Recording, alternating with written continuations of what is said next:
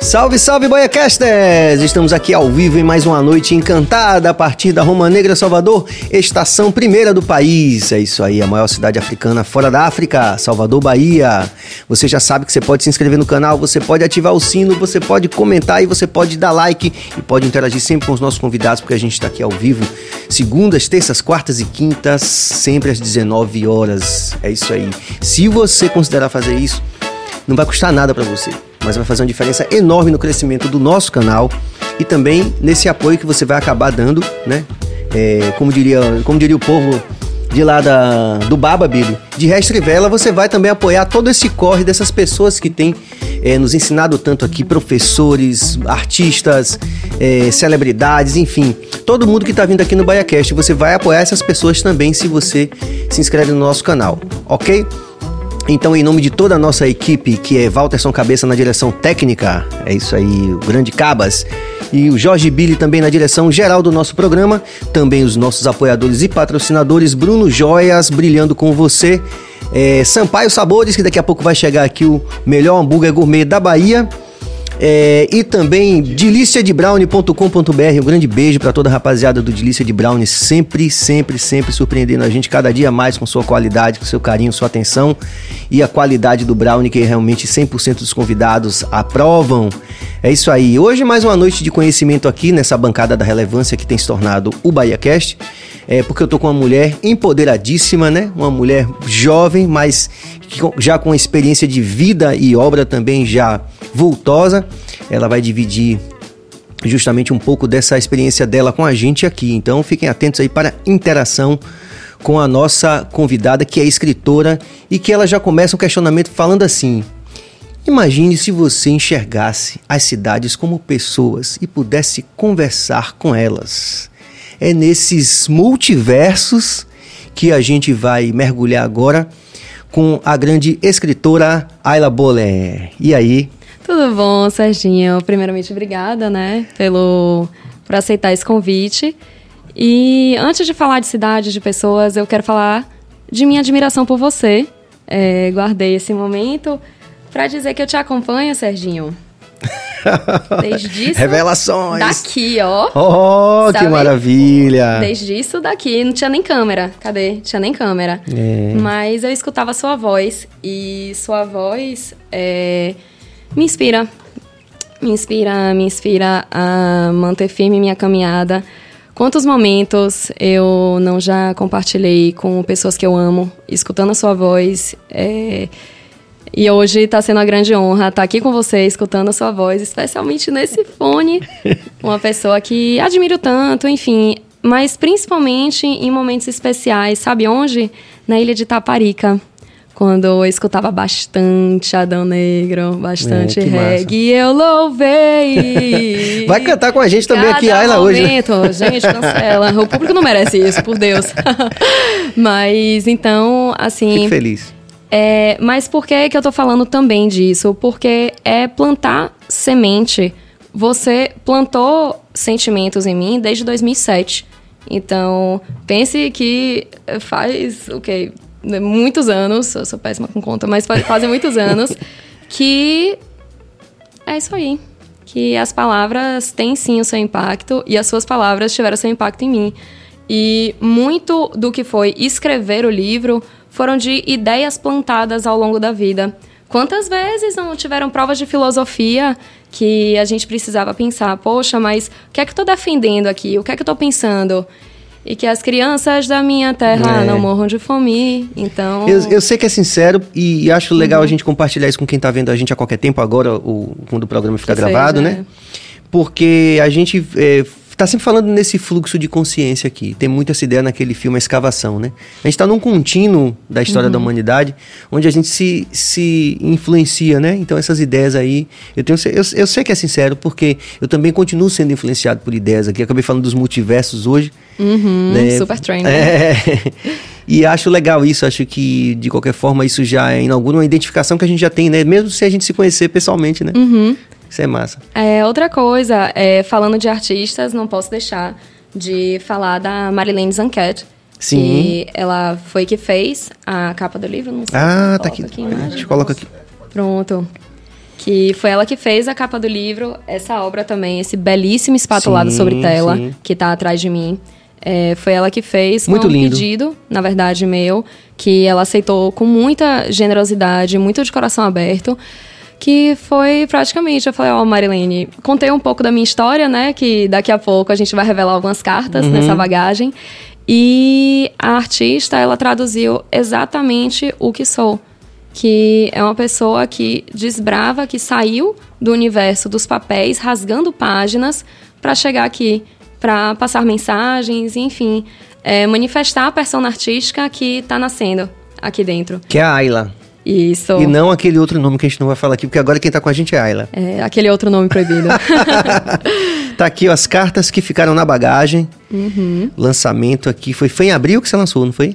Agora em maio. Em Quer maio. dizer, em abril foi o pré-lançamento, né? Foi Sim. de suma importância para que o livro atingisse a marca de best- best-seller na categoria de viagem na Amazon. Sim, tô tão feliz. É, que legal. Tão feliz, Serginho, porque eu acho que a gente vai acabar falando, né, das dificuldades de ser Sim, escritor, escritora. vamos. é, no Brasil, na Bahia, enfim, mas que foi com muito trabalho, está sendo muito trabalho, que não, não é só colocar fantasias em páginas de papel. Primeiro que cada fantasia, é, as metáforas vieram de vivências, né? Então Sim. faz com que tudo seja uma verdade aí dentro.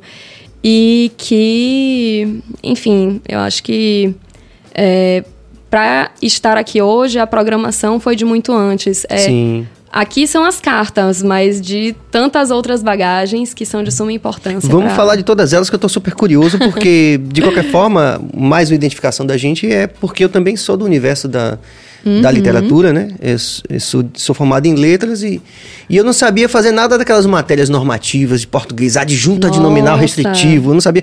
Eu só me interessava pela literatura, né? Uhum. As matérias de literatura. Então, Sempre gostei mais também. é, então tô muito mergulhado nesse universo e por conta dessa minha experiência também já tenho um monte de pergunta para fazer para você. Por favor. Mas vamos considerar que as pessoas que estão vendo a gente agora ou a qualquer tempo não conhecem sua história toda, como eu sempre faço aqui, faço primeiro um giro no começo. Conta um Uhum. pouco das suas mandalas até chegar ao lançamento desse desse livro aqui. Olha, tudo começou quando eu era criancinha, que escrevia cartas para o Papai Noel. Juro, para. É, e depois, ali, eu descobri que é, eu nem escrevia, na verdade. Eu pedia para minha mãe escrever, ela escrevia as cartinhas. Se minha mãe estiver vendo aqui, beijo, mãe. É, e eu descobri com 5 anos de idade que o Papai Noel não existia. Porque sem querer, ela me acordou colocando o presente. Eu fiquei, caramba. E todas essas cartas foram em vão. Aí depois eu. Não, não, não foram, não foram. E aí, anos depois, é, na escola, sempre gostei de mandar cartas para os coleguinhas, para os professores. Eu lembro de um professor de geografia no segundo ano do ensino médio, que ele falou: Olha, em vinte e tantos anos, lecionando em escolas e universidades, você foi a primeira que me mandou uma carta. Eu cheguei, poxa, mas isso é tão comum, tão normal. Eu acho que sempre foi minha forma, né, de Sim, de externar o que eu sentia. É. E, enfim, tem gente que pinta, tem gente que canta. Eu sempre gostei de escrever. E aí, é, depois aconteceu algo inusitado quando eu estava fazendo uma road trip na Califórnia com, enfim, minha família. E eu conheci um artista plástico. Esse artista plástico, ele ele fazia lettering, sabe? E aí ele falou: Olha, ela, eu adoraria, né? Tá, como começou? A gente se conheceu no lobby do hotel. é, eu falei, ele ouviu o que eu tava falando com o atendente que eu era do Brasil. Ele falou: Olha, no Brasil tem um pelourinho. Aí eu, oh, oh, oh, oh, meu amigo, eu moro lá, como assim? Aí ele, não, tem um pelourinho, um pelourinho do Brasil. Aí eu, é. Você quer conversar sobre isso? Eu sou de Salvador. Ele, eu não acredito. Eu, gente, como assim? Um gringo, artista plástico, e sabe do- da existência do Pelourinho? Eu, tá, vamos conversar sobre isso. Por favor, meu bem, hein? Vamos aqui. Peguei um vinho rosé que tava na geladeira e toma ele conversa. E aí, conversando, é, a gente decidiu, neste dia, fazer algo diferente em nossa relação que estava criando ali. Vamos nos comunicar por cartas. Em 2017. E aí, isso foi em Santa Bárbara. Ele morava numa cidade próxima, tipo, enfim, na parte de montanha, próximo à plantação de abacate, se imagina. E aí a gente foi conversando com cartas, 2017, 18, né? Enfim, até 2020, por conta da pandemia, a gente parou. Então, essa vivência potencializou essa questão de escrever cartas para mim como forma de comunicação. Ele, além de artista plástico, é arquiteto, é, não finalizou o curso, mas com toda a bagagem, né? Conversávamos muito sobre isso.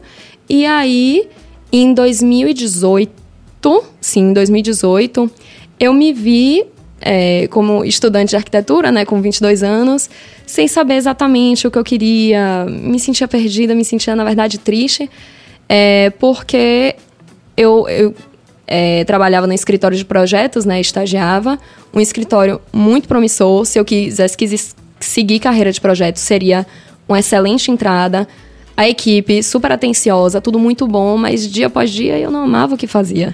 Então, eu ouvi sobre uma arquitetura efêmera. Gente, que arquitetura efêmera? O que é isso? Show, palco, stand, vitrine, passarela, tudo aquilo na arquitetura que tem a oportunidade de se construir e se desconstruir. Hum. Então, olha, eu estou em momento em construção e desconstrução. O que é que a arquitetura tem a me dizer? E aí eu fui ver essa arquitetura efêmera descobri que existe o universo do cinema. É, fui contratada, né, para o, de, departamento de arte num longa-metragem é, que recebeu premiação do Circuito Internacional Panorama de Cinema. Foi lindo, foi uma experiência maravilhosa e aquilo me fez perceber que tudo tá ali por, assim, contando história. Todo detalhe através das câmeras conta uma história. E aí, com esse pensamento, poxa, eu quero saber mais disso, eu quero entender mais sobre esse universo.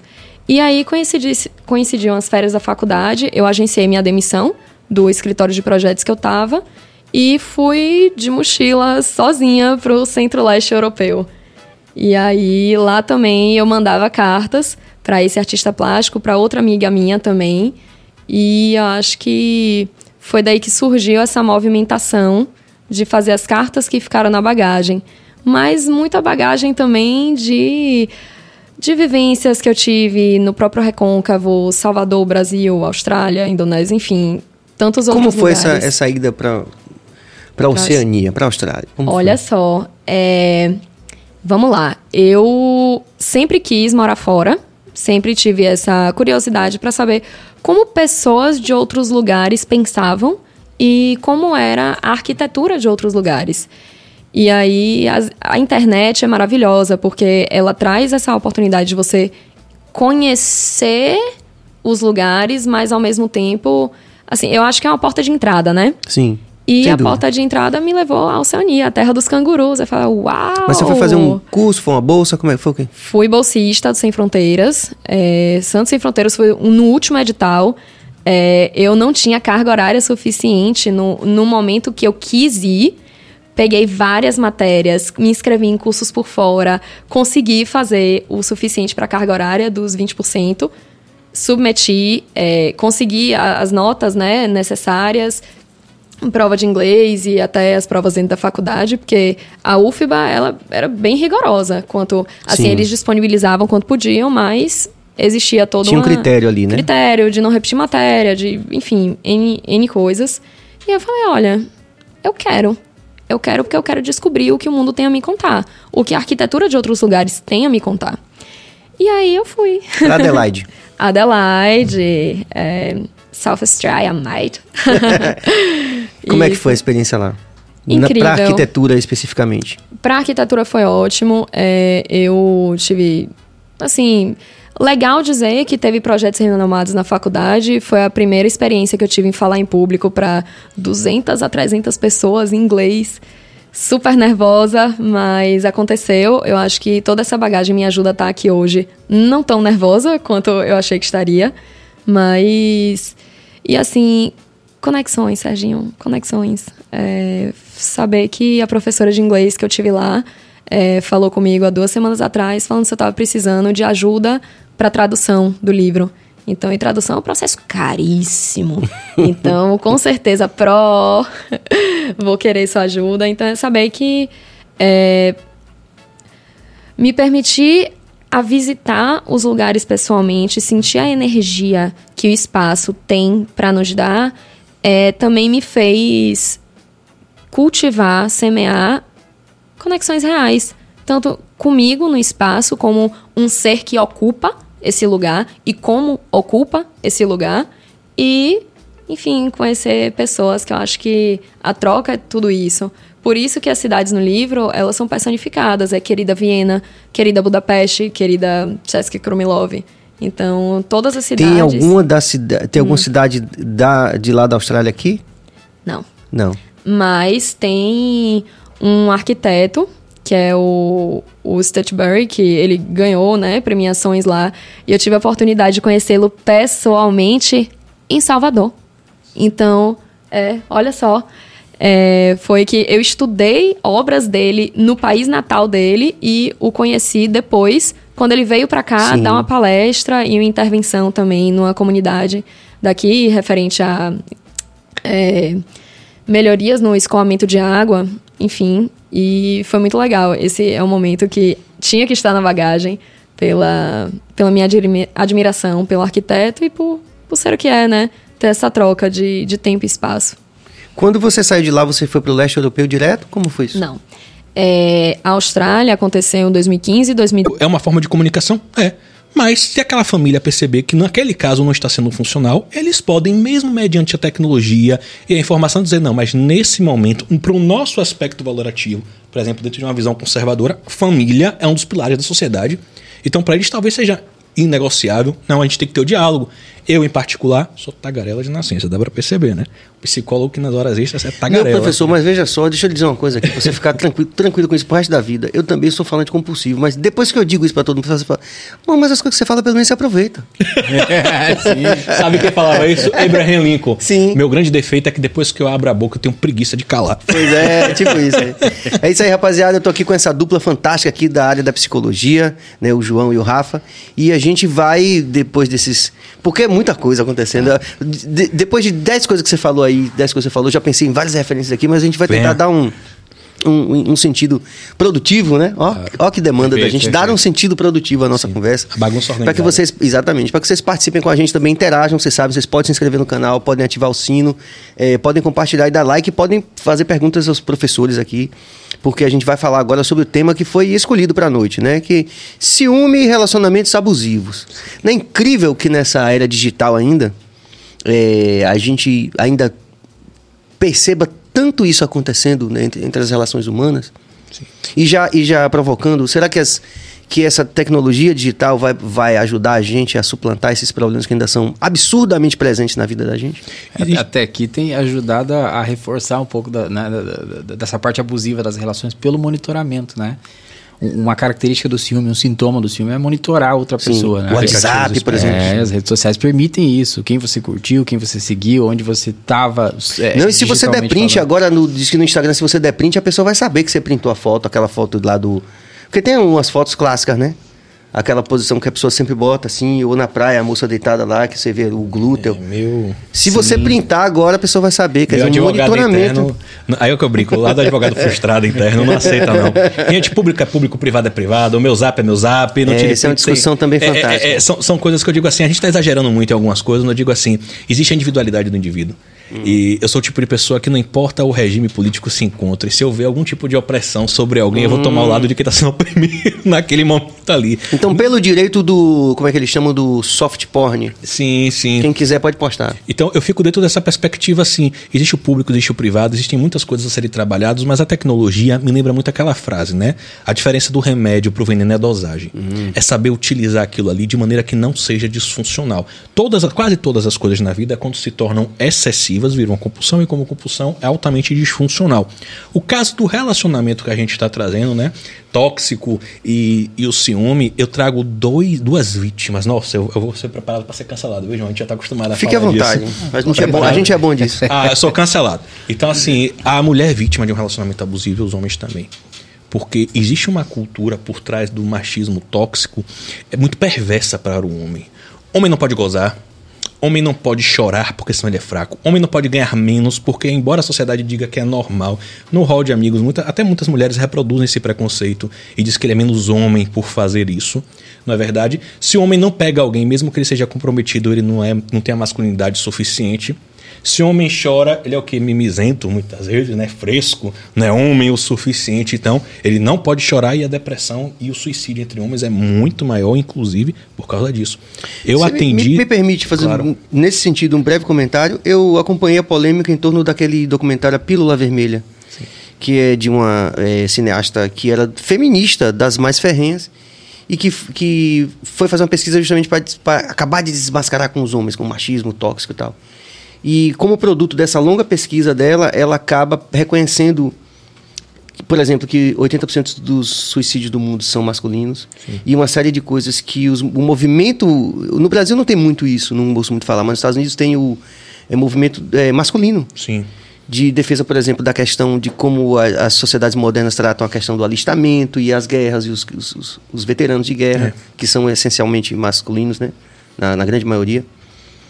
E, e ela foi demonizada. O filme dela foi proibido, foi banido da Austrália, a Pílula Vermelha. É porque o mundo está bem polarizado. E eu ainda é fui fazer, é, eu fui fazer um comentário sobre isso, aí acabou de me lascar, me cancelou todo. Eu passei quase um ano fora da rede social por causa disso. Mas É difícil você, na verdade, se posicionar no Direito dos mundo homens, fala aí. E que a gente foi criado como um filho do filme de Velho Oeste. Né? A gente tem um pensamento imaturo que existe o grande vilão que precisa ser destruído e eu Sim. sou o paladino da justiça. Sim. Só que a gente foi para aquela frase: aos olhos do lobo mau, o caçador era o vilão. Né? É o herói para quem? O vilão para quem? Dentro de que perspectiva? Dentro de que imersão de mundo? Então você dizer que os homens também são vítimas de um sistema de masculinidade tóxica não quer dizer que você legitima os comportamentos abusivos realizados acerca de mulheres. Pelo amor de Deus, gente, bora ter um grau de maturidade maior para contemplar determinados tipos de assunto. Então são pautas completamente diferentes. Reconhecer que existem homens que sofrem também por conta disso e mulheres que sofrem também por conta disso é essencial. Nós não podemos negar uma realidade. Eu sempre digo que no Brasil a gente está ainda num debate muito su- superficial acerca de política, porque as pessoas confundem justiça com oportunismo. E é bem diferente. O que é justo é justo, é justo, replicável e mensurável para todos, e não para um grupo. Uma vez uma pessoa fez para mim: é um absurdo! Eu sou um conservador nato e ter faculdades no Brasil com essa ideologia maldita de esquerda. Eu disse: ideologia maldita? É, você é conservador? Ele disse: sou. Você é contra? Eu digo: não se trata disso. Dizer contra ou a favor, não vou te dar esse, esse benefício que eu vi que ele estava exaltado, não quero levar um murro de um desconhecido, né? Sim. Aí eu trouxe para ele o seguinte ponto.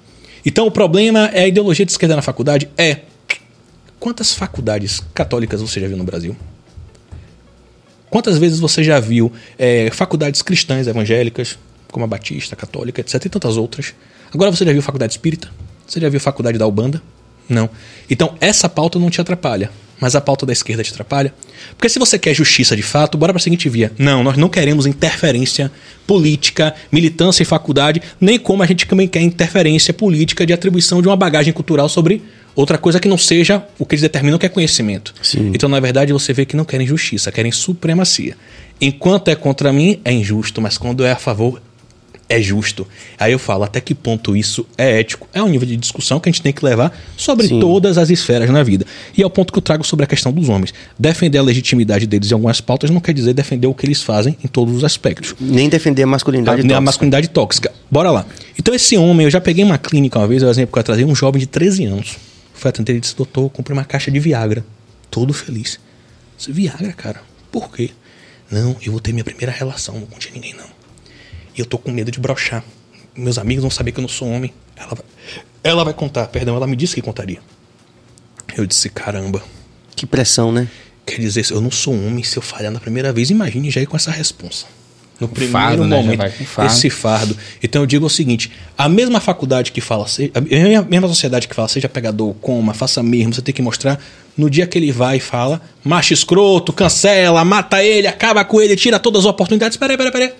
Vocês forjaram produto. Na hora que vem a consequência que é se isentar, parceiro, eu cresci vendo os grandes ídolos, inclusive as, as contradições como o Rick Martin, que era o ídolo de sexualidade dos héteros, né? Sim. Depois se declarou, inclusive, homossexual. Sim, sim. E eu achei fantástica essa reviravolta. Sim, sim. Então, na época era glam- glamorizado o quê? Eu tenho um fogo que não se apaga, eu tenho 10 mulheres, 20 mulheres, o Fábio Júnior 9, casamentos. Nossa, isso Tem, que é homem, eu sou insaciável. Hoje, tóxico, escroto pra caramba, bora acabar com esse Pô, cara logo o agora. Fábio, bicho. Pô, Você eu gosto entende? pra caramba de.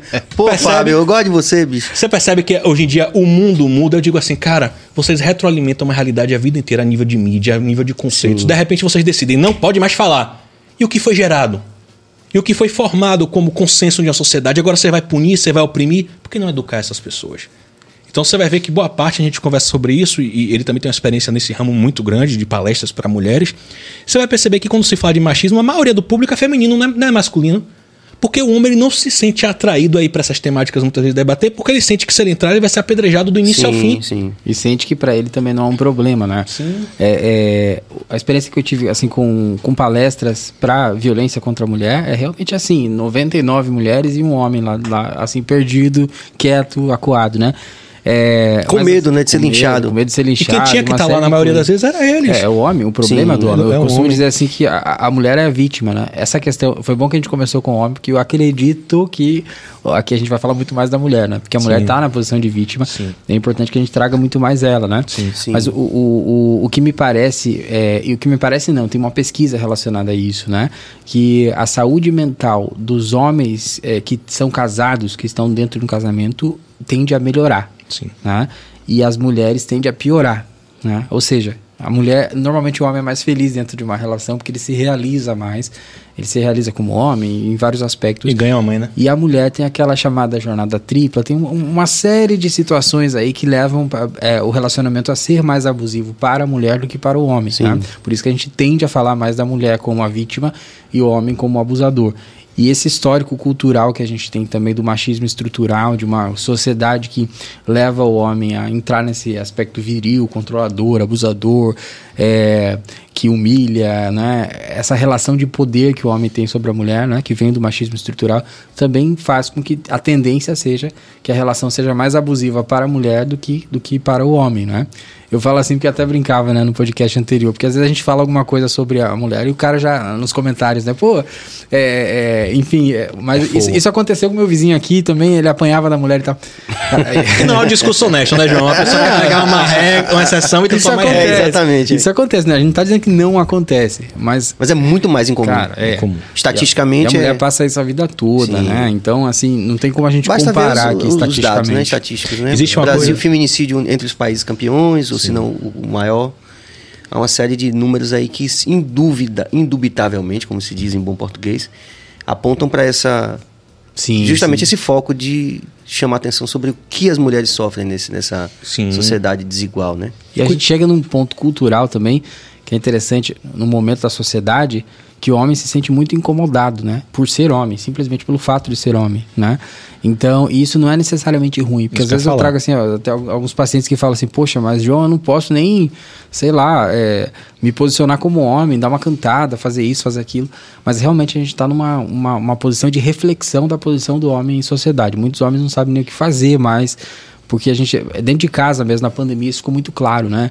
O homem em pandemia, pô, mas agora tem que, sei lá, tem que limpar a casa, tem que fazer isso. Tem homem que é um absurdo fazer isso, né? Sim. Ele tá se reinventando. Que Esse tragédia incômodo- refletir no que tem que falar, né? É, esse incômodo É, faz eu- parte eu- da revolução. Engraçado, a né? gente trouxe aqui várias é, lideranças né, do movimento feminista, de, em vários pontos né, da discussão. Claro. E você falava isso assim, que é, é, é muito. Quando a gente parte dessa grosseira simplificação ou dessa generalização, é muito perigoso. A gente precisa discutir de uma forma mais produtiva, dois acredito. Porque eu dizia assim, eu digo, ó, lá em casa não tem terceiro turno. Lá em casa sempre quem fez tudo. Eu, eu, eu, inclusive, adoro cozinhar, gosto de fazer. Acho que pra mim é uma grande realização pessoal. A vida tem nuances, ela não é É, dessa enfim, forma. aí você, coloca meio que é porque to- todo homem faz isso, ou Não, porque de toda mulher faz isso, né? A, É, a gente já faz parte de uma, de uma revolução, né? Sim, é verdade. E o incômodo que a gente sente é interessante, né? Eu me sinto extremamente incomodado com- quando, por exemplo, é, se eu tenho uma oportunidade profissional, é, eu tenho um tempo profissional a mais que minha esposa. Eu já acho que é injusto. Eu acho, pô, vamos dividir a coisa aqui. Sim. Você tem que ter o seu tempo, eu tenho que ter o meu. É, esse tipo de incômodo, eu acho que é importante. A gente faz parte de uma geração que vai construir uma outra geração, outra, né? é, É, certeza. E, E a, a gente... gente- tem que ter uma relação de igualdade, porque as próximas gerações vão perce- perceber esse exemplo, né? os nossos filhos e netos, etc., vão perceber esse exemplo e a gente vai fazer parte dessa nova narrativa, né? da construção dessa nova narrativa. Com fé em Jesus. É, o Jorge Amaro trazia, né? A mulher de casa e a mulher da rua também. É, é- é necessário a gente entender também que Durante muito tempo, claro que tem exceções. Ah, eu ouvi falar, só que a gente não pode trabalhar com lógica simples, só para eu fazer esse, essa costurada que eu não posso esquecer. Eu lembro de um episódio dos Simpsons, ó, eu citando os Simpsons, hum. que o Homer fala assim: eu preciso comprar é, alguma coisa porque tem um tigre invadindo aqui a propriedade. Mal sabia que era o prefeito que queria cobrar uma taxa de tigre e se vestia de tigre para assustar a vizinhança, né? para justificar. Ali diz: é o prefeito? Não fale uma coisa dessa do nosso prefeito. Ela fala: você ainda não percebeu que é o prefeito? Não.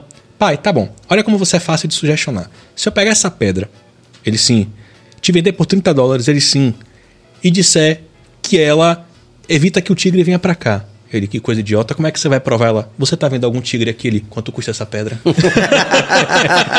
Lógica simples. Então, gente ficar pegando fatos isolados e querer legislar em causa é, própria, harmonizar, é, pelo amor de Deus, existe uma coisa que é o fato. O fato é aquilo que se manifesta. Se você crê naquilo que você não vê, você tem fé transcende a, a, a, realidade. Mas fato é você crer porque você viu, você não tem fé, você tem fato, ele se manifesta.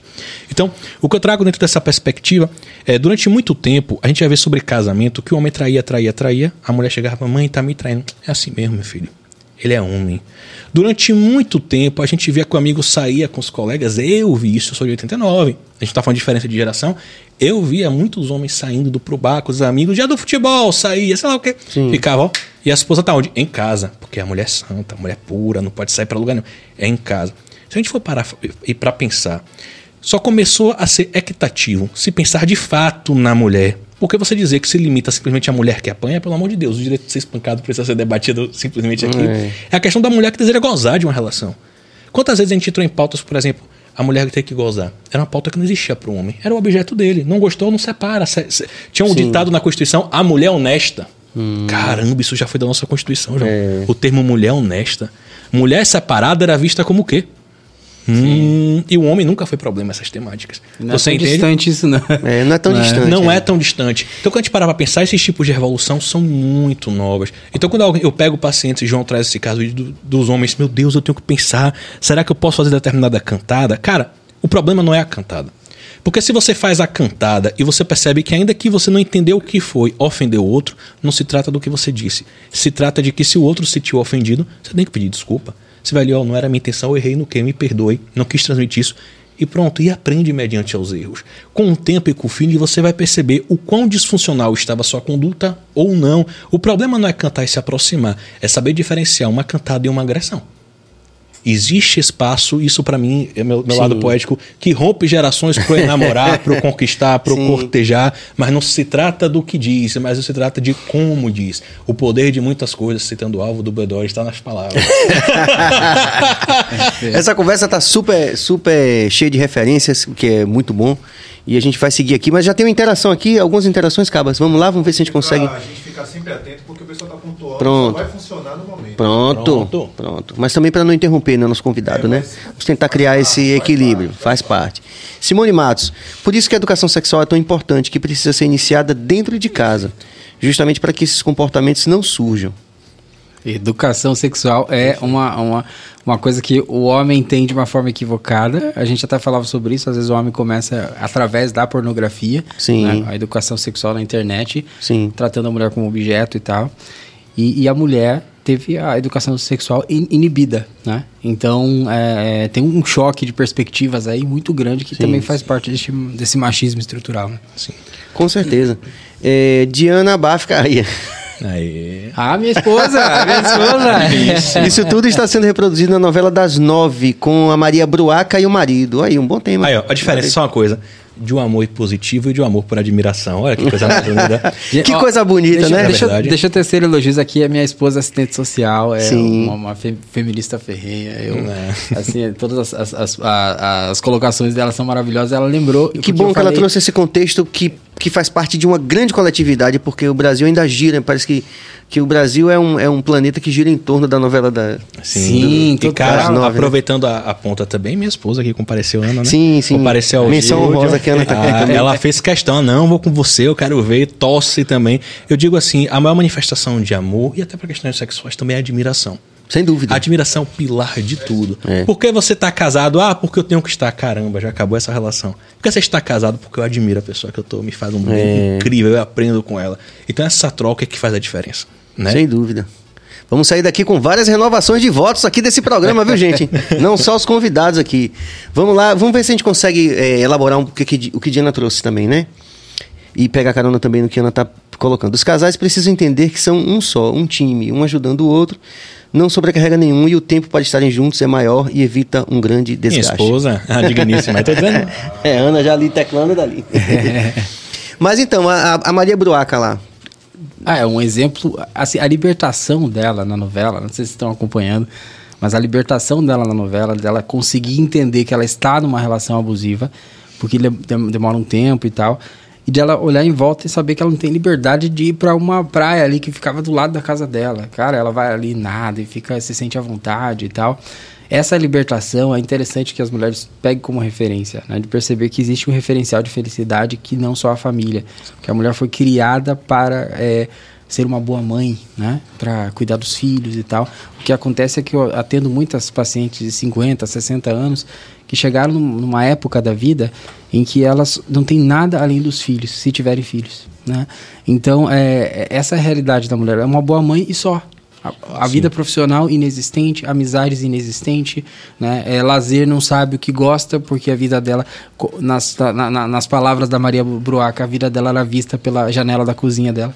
né? Caramba, que louco isso. Então é isso. E tá- isso, isso é, isso é tão sério que a gente, ele está trazendo aqui, que a gente pega no consultório, que uma das coisas mais duras que a gente trabalha com, com mulheres é a síndrome do ninho vazio. Que é aquela mulher que se realiza na criação dos filhos, é o propósito de vida dela, é a mulher ideal feita para ser mãe, esquece de ser mulher, é apenas a mãe. Os filhos, naturalmente, na grande maioria dos casos, saem, e quando saem, entra numa depressão profunda, chamada crise existencial. porque não- Síndrome do ninho vazio. Ninho vazio. Porque ela tem um estranho dentro de casa que orbitava e o homem muitas vezes foi ensinado que estar no local significa estar interagindo, confunde presença com interação. Às vezes, estamos aqui, você está olhando pro celular, eu estou aqui no outro lado e ninguém está interagindo com ninguém. Presença, estar não diz nada. O que importa é interação. O grau de necessidade de conhecer o outro, de interagir, conversar, dialogar. E geralmente muitos casais fazem isso desvi- eh, desviando para os filhos. E digo aqui um recado para que tá na modinha, né? Para os cachorros. Quantos cachorros não condenando são tratados os pets como os filhos, etc. E que não é problema, mas você vê que tem uma relação disfuncional ali. Na verdade, aquele cachorro está se tornando algo no qual está sendo um mecanismo de fuga para não debater a relação. É o ponto de realização daquele casal. Decidiram não ter filhos, pega o casal, ah, o cachorro é minha vida, vou dar tudo aquilo ali.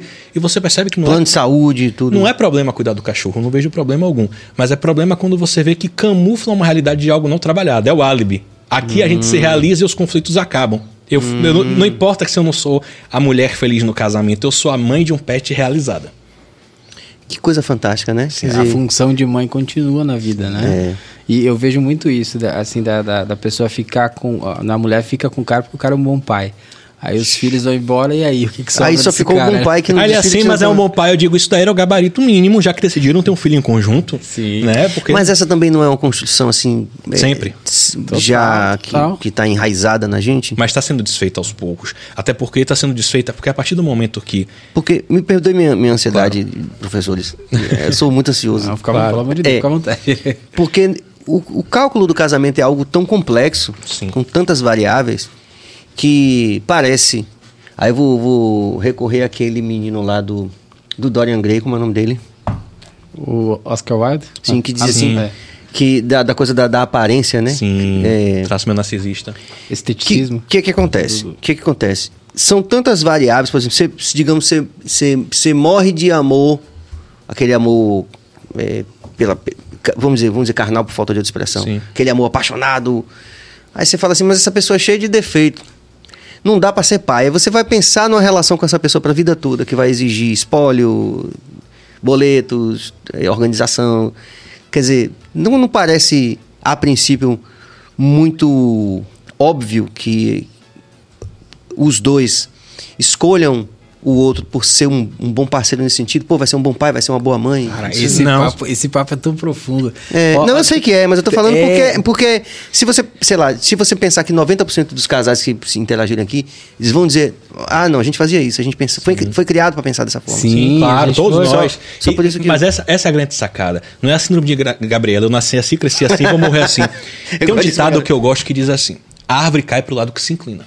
O tombo, parceiro, vai ser pro lado que a árvore tá indo. Você tá vendo que na história da humanidade os casais geralmente tombam para aquele lado, você fala, eu quero fazer uma correção histórica. Sim. Eu quero evitar que isso aconteça, a inclinação tá indo para essa via. O problema do relacionamento, o João já deve virar o olho quando eu falo isso, são as chamadas, é que a gente tá junto há muito tempo, graças a Deus, mas a gente já sabe a fala do outro, as chamadas projeções. Hum. E boa parte das pessoas, mulheres, homens, como eu gosto de dar exemplo, não casam com o indivíduo em si, casam com aquilo que elas esperam que seja. E aí ferrou a Bahia. Sim. Ah, eu casei com ele, tá toda quarta-feira vendo o jogo, vamos dar o time do Fluminense na TV.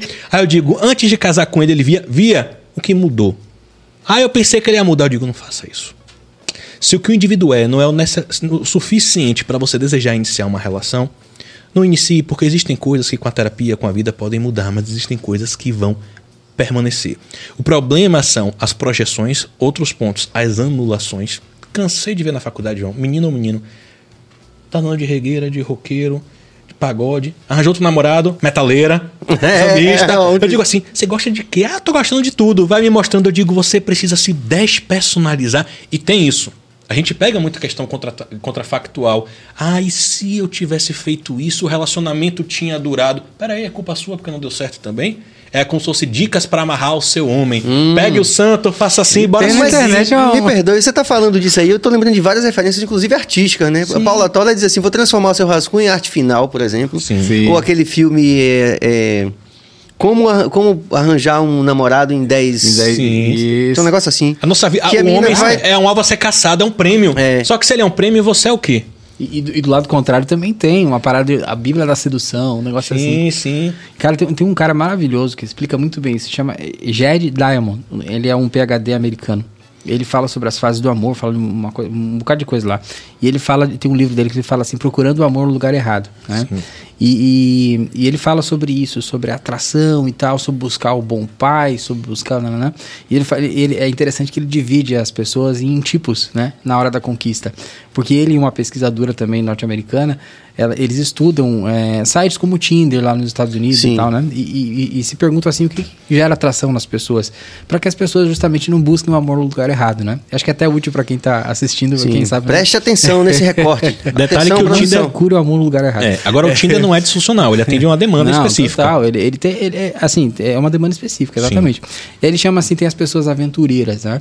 As pessoas aventureiras, aquelas que querem aventura.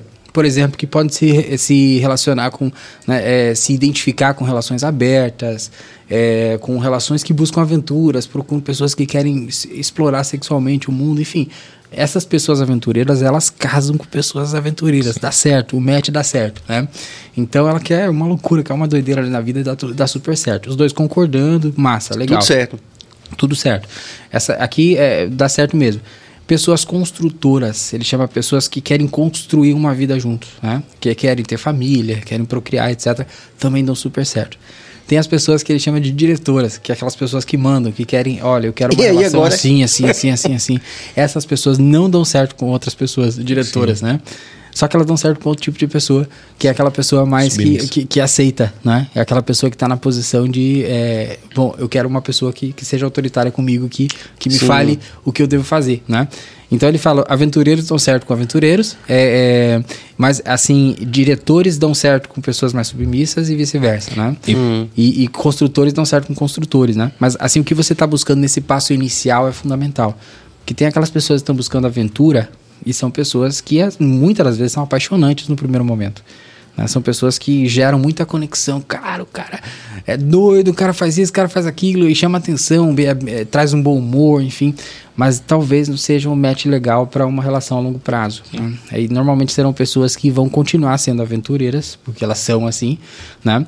Mas eh, se ela se relacionar com uma pessoa que quer uma relação séria e fechada e etc, essa pessoa vai lutar a vida toda ali para ter essa relação que não vai existir porque ela tá com tipo errado de pessoa, digamos assim. Sim. Não quer dizer que não possa mudar, né? Tudo pode mudar. Mas é interessante conhecer esses tipos, pelo menos no início ali da- do jogo da conquista, para que pessoa- as pessoas não se enganem, né? Então, se você bate de frente com uma pessoa aventureira, essa pessoa talvez não mude, né, Rafa? Talvez ela queira aventura na vida dela. E ela não tá errada, não. É, o problema é que a aventura com 20 é uma coisa, com 50 é outra. né? É, mas tem uma questão também que a gente não pode esquecer. Nós não somos, estamos sendo, né? Lá vai eu com fenomenologia. É. E Heráclito e Parmênides, nem o homem é o mesmo a se encontrar com o rio, nem o rio após aquele encontro. Eu tô, tô, tô, tô- eu tô ferrado hoje. E olha que eu não bebi cachaça, não, é água mesmo. Não, mas acho que é legal essas. Essas é, como é que a gente pode- poderia chamar de transdisciplinaridades, que a busca é, é legítima, né? A Eu- busca é E legítima. aí a filosofia é a mãe da psicologia. Eu, então- eu sou apaixonado por isso porque eu digo assim, dentro de- dessa perspectiva, né? Muita coisa já é apontada na conquista. Amor, vai sair com essa roupa mesmo? É sério, é essa? Não gosto. Cara, ele já tá dizendo algumas coisas pra você acerca de percepção de mundo dele. Amor, não gosto quando você anda com fulano. Pô, suas primas, eu acho nada a ver. Eu Mas é, é isso que eu acho interessante da nossa conversa aqui. Vou fazer um breve comentário para não- continuar. Sim, claro. Que também é muito recente, por exemplo, esse tipo de discussão que a gente está fazendo aqui Sim. de forma aberta. Sim. e inter- interagindo com as pessoas, então, né? Ainda mais. É, então, é, eu, eu não acredito, por exemplo, que nas gerações anteriores se discutia, não se perguntava exatamente isso que você está perguntando. Sim. Ou propondo isso, ó, logo nos primeiros momentos, preste atenção nisso. É aquela história. Se ele é, bom filho, ele É. vai ser bom marido. É. Não é isso? Nem mas Continue, continue. Agora o que eu trago pra você. É, não, mas eu tô falando que tinha esse dilema, Sim. né? Eu digo assim, dentro dessa perspectiva, o que eu trago é da seguinte forma. Tem um- uma frase de Shakespeare que ele fala assim: deixa o futuro pros deuses, né?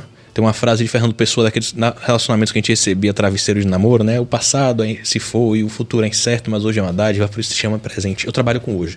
Eu trabalho com agora. Se o Rafael de agora tem uma estrutura de pensamento e um modo de ser, aquilo ali vai permanecer provavelmente por um bom tempo.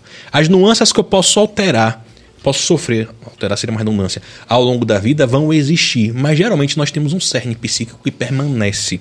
Porque existe uma coisa que a gente chama de estrutura de pensamento. Existe um psiquiatra, inclusive na Casa do Saber, que é uma ótima referência de, de estudo, e que ele faz uma pesquisa sobre, por exemplo, a mentalidade de direita e esquerda política.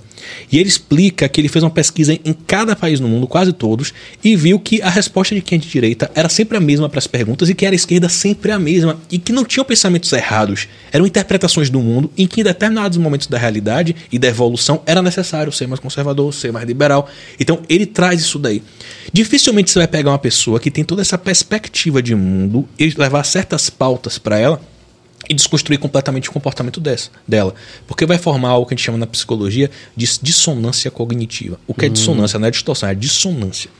Dissonância, quando pega uma crença central sua e mostram pra você uma prova factual. Ó, tá vendo aqui? É esse político que você gosta? Corrupto, roubou, matou, tá aqui. Ó, o vídeo gravando. Não. Gera um mal-estar.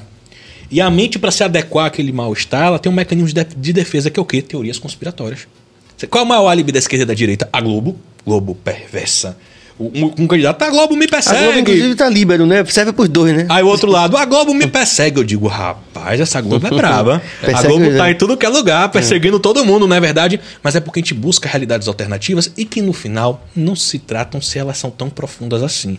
Elas só precisam massagear o nosso ego e dizer, não, Sim. tem um sentido. Eu vi muitas pessoas falando, dá um exemplo. Eu digo que a, a política é tão linda que você vai ver o Bolsonaro aliado com o Temer e, e na época que a Dilma também aliou com o Temer e o Lula com o Alckmin, né? Hum. Então eu digo assim, aí quando eu falo, e Lula com o Alckmin? Não, mas nesse caso, eu e Bolsonaro e Temer? Não, mas veja só, nesse caso, mas não é velha política, não é o que eles combatem, o que é que está acontecendo? Não, mas veja só.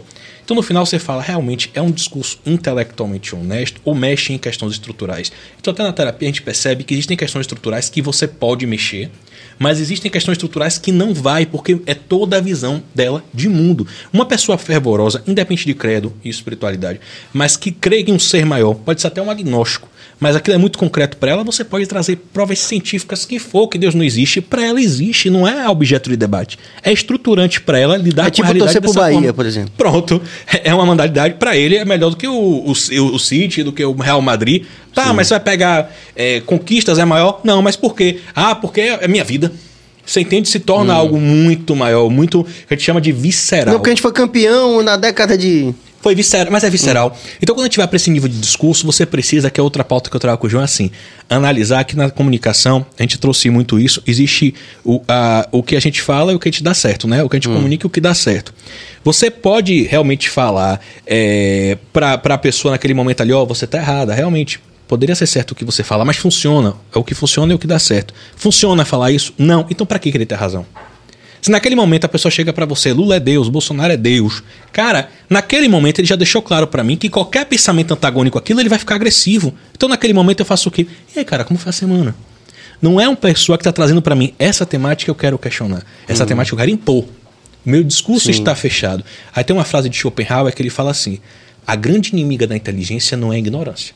Porque o ignorante estuda e aprende. A grande inimiga da inteligência é a ilusão de conhecimento. Ilusão de conhecimento. Aquele cara que acha que sabe tudo, parceiro, desculpa o termo, é desgraça na terra. Não tem mais o que aprender. Se ele é tudo, autossuficiente sou eu. Que vou querer com o meu ego massagear dizer, eu tenho que trazer mais um convertido à minha visão. De maneira alguma, eu falo, é isso que você pensa, meu amigo? Mais um rio que seguiu na minha vida. Bora mudar de assunto? mas dizem, que- dizem que é, para mudar, é, pra mudar as consciências, precisa mudar as pessoas. Já isso? Sim, sim. Então, quando você vem num ambiente, por exemplo, voltando ao nosso tema, de, de machismo absurdo, Sim, de. sim.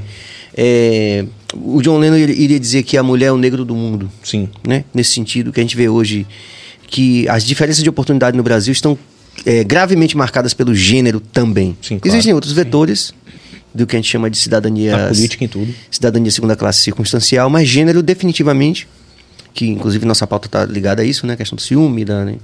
É, de como a mulher é tratada na nossa sociedade, né? Ainda é bem marcado. O gênero, ele cria cidadania circunstancial de segunda classe em base diária no nosso país. Como você falou. Oportunidades profissionais. Só Billy quer fazer... uma coisa dessa pergunta também, incluindo sua pergunta. né? O casamento foi feito para ser abusivo? O casamento, culturalmente, foi feito para ser abusivo? Culturalmente, sim. Sem dúvida, sem sombra de dúvida. Culturalmente, assim, a gente vê a construção do casamento como é- é essa imagem da mulher que foi feita para a família o homem para o crescimento profissional. O homem se sacrifica e a mulher se sacrifica. Os dois se sacrificam dentro da relação. E hoje essa mudança de narrativa já traz outra, outra parada aí, né? Já, já diz, ó, a mulher, a mulher pode ser feliz dentro da relação e se ela não quiser mais a relação, ela é, tchau e vai embora. E o homem não precisa também puxar esse peso do mundo todo nas costas. Eu tenho, tenho que resolver tudo, a responsabilidade financeira toda é minha, é, eu que tenho que ser o viril, tenho que dar conta de tudo. né? Então, esse equilíbrio entre as partes é importante. E, e hoje a gente vê mu- muitas mudanças, inclusive a mudança do casamento como casamento monogâmico, heteronormativo, etc. A gente vê essas mudanças também acontecendo e isso é uma expressão da liberdade dentro das relações, né? Acho que quanto mais liberdade existe na, na relação, mais a relação é, é saudável, né? Agora lembrando também que ninguém acorda um belo dia e fala, sou hétero.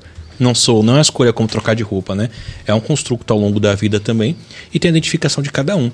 Ah, é um absurdo ter um casamento para quem acredita, né? Que não seja monogâmico. Cara, se você é a favor do casamento monogâmico, você não precisa mudar o seu casamento. Significa que a sua estrutura não funciona com aquela. Eu acho lindo, já falei até isso pra minha esposa, ela já melhora que ela já sabe. Quem tem uma visão de casamento aberto, Acho maravilhoso. Dizer assim, você tava onde? Tava sair, conheci uma pessoa, fiquei, foi você, ah, fiquei com outra. Eu queria ter essa capacidade de ser livre assim. Não consigo, mas não quer dizer que eu não admire. Eu acho incrível que a maneira que a pessoa lida com o fato e o fenômeno é diferente da minha interpretação de realidade. Só não consigo. Admiro, mas falo, não funciona comigo. Então são coisas que são necessárias interpretar. Mas, porém, tem uma grande questão aí. A gente tem que considerar o lapso de tempo no qual está o observador. Bora pensar da seguinte forma: eu cresci numa época que existia shampoo para cabelo normal e shampoo para cabelo liso. O que é cabelo normal? Hoje você fala isso é piada, naquela época era muito comum. Eu cresci numa época que quando você ia pegar o elevador, tinha um elevador social e de serviço e funcionário descia por onde? De serviço, por onde desce o lixo também. Ele não podia descer com você. Você percebe? Eu fico imaginando quando a gente estuda livros sobre escravidão e etc, que tinha aquela casa e de repente está a criança brincando com o carrinho e algum, algum escravo vai ser açoitado. A banalização que existia vem daquele fenômeno. Ou quando os pais iam para o Coliseu, levavam os filhos e filhas para ver os cristãos sendo torturados até a morte, crucificados vivos, Nero botava no jardim. A banalização daquilo ali. Aí eu vou para um ponto essencial que está acontecendo hoje. Você sabe por que a gente banaliza o sofrimento do outro? Primeira coisa que você tem que fazer como estratégia: destruir toda a narrativa de existência dele. Olha como é sujo a maneira que o Brasil faz hoje. Você pensa como eu, você é racista, fascista, comunista, homofóbico, sexista. Ou seja, você pensa como eu ou como ser humano você é execrável. Se eu digo que você merece aquela realidade, qualquer coisa que acontece sobre você, eu não sou mal se eu fizer. Eu sou bom, porque eu sou herói destruindo o vilão. Olha o nazismo. O nazismo para acontecer, o judeu ele é ladrão, ele lê mentes. O judeu ele tem um crânio diferente do nosso. Existia todo um repertório social para legitimar, para a igreja fazer o que fez com os negros, dizia o quê? Que negro não tinha alma que os índios também não tinham salvação. Aí o branco dizia: ah, se não tem alma, não tem problema. É como Pode- animal que a gente abate. A consciência moralmente estava resolvida ali. Então, por isso que eu digo: existem coisas que se a gente analisar o passado, a gente vai dizer, eles eram preconceituosos, eram miseráveis, mas até os grandes revolucionários daquela época, que já eram des desprovidos de grandes preconceitos para aquele momento, nós consideraríamos preconceituosos também, porque existem outros. Nós somos preconceituosos. Pense da seguinte forma: tem um programa de humor de uma praça, não vou citar mais que isso. Qual é o local do anão, da pessoa com, é, com a deficiência o nanismo? Humor, né? Bota com uma roupinha engraçada, trampolim, faz de criança. E o pessoal bate palma e dá risada. Ah, maravilhoso, kkk. Provavelmente nossos netos vão dizer, rapaz, como é que você ria disso? Isso era um preconceituoso do caramba, viu? Então, a ruptura e a iluminação que o conhecimento traz é progressiva. Hoje tem debates como esse no YouTube acontecendo. Tem faculdade acontecendo. Julgar, por isso que eu trouxe essa questão do casamento. O casamento antigamente era opressor dentro de que perspectiva? Porque no início da sociedade a mulher era trocada por um porco, por uma galinha, uma negócio, ela não escolhia, Caramba, era moeda de deixa troca. eu trazer esse exemplo aqui fantástico, né? Sim. Do dia de hoje. É, cerca de dois ou três anos, minha esposa foi com os pais é, conhecer o Egito, Sim. né? E aí a mãe dela, religiosa, queria em Israel, e o pai, egiptólogo, que lê hieroglifo, inclusive, leu para muita gente lá, né? É, do próprio Egito, que não sabia o que significava mais aquilo. Sim. É, fez a grande viagem para o Egito, a viagem da vida dele e tal. E no princípio, quando ela, ela, ela que era intérprete do pai, os caras se dirigiam ao pai pela questão do machismo, uma sociedade muito fechada nesse sentido, né? Mas ela que tinha que ser intérprete, que falava inglês. Então eles, eles disseram para ele: Ah, eu sou afortunado, tem duas mulheres, achavam que ela era a segunda mulher. Sim. É, quanto, o senhor quer, quanto o senhor quer nela? Eu quero, dou Imagina. 50 camelos Que loucura. oferecendo 50 camelos por ela.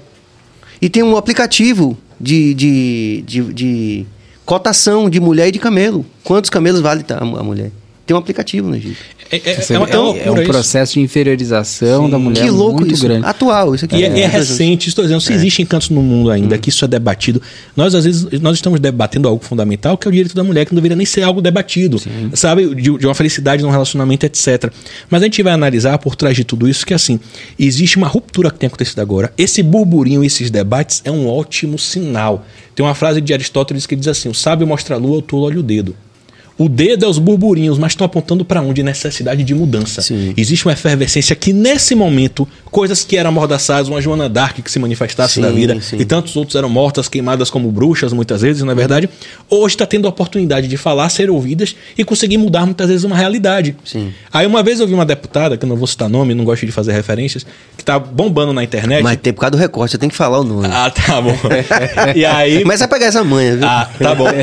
Aí diz assim, aí diz assim: "Ah, porque as pessoas falam de feminismo, mas as mulheres são menos na política, porque elas também se interessam menos". Eu disse verdade, mas tem um porém. Você sabe por que elas se interessam menos?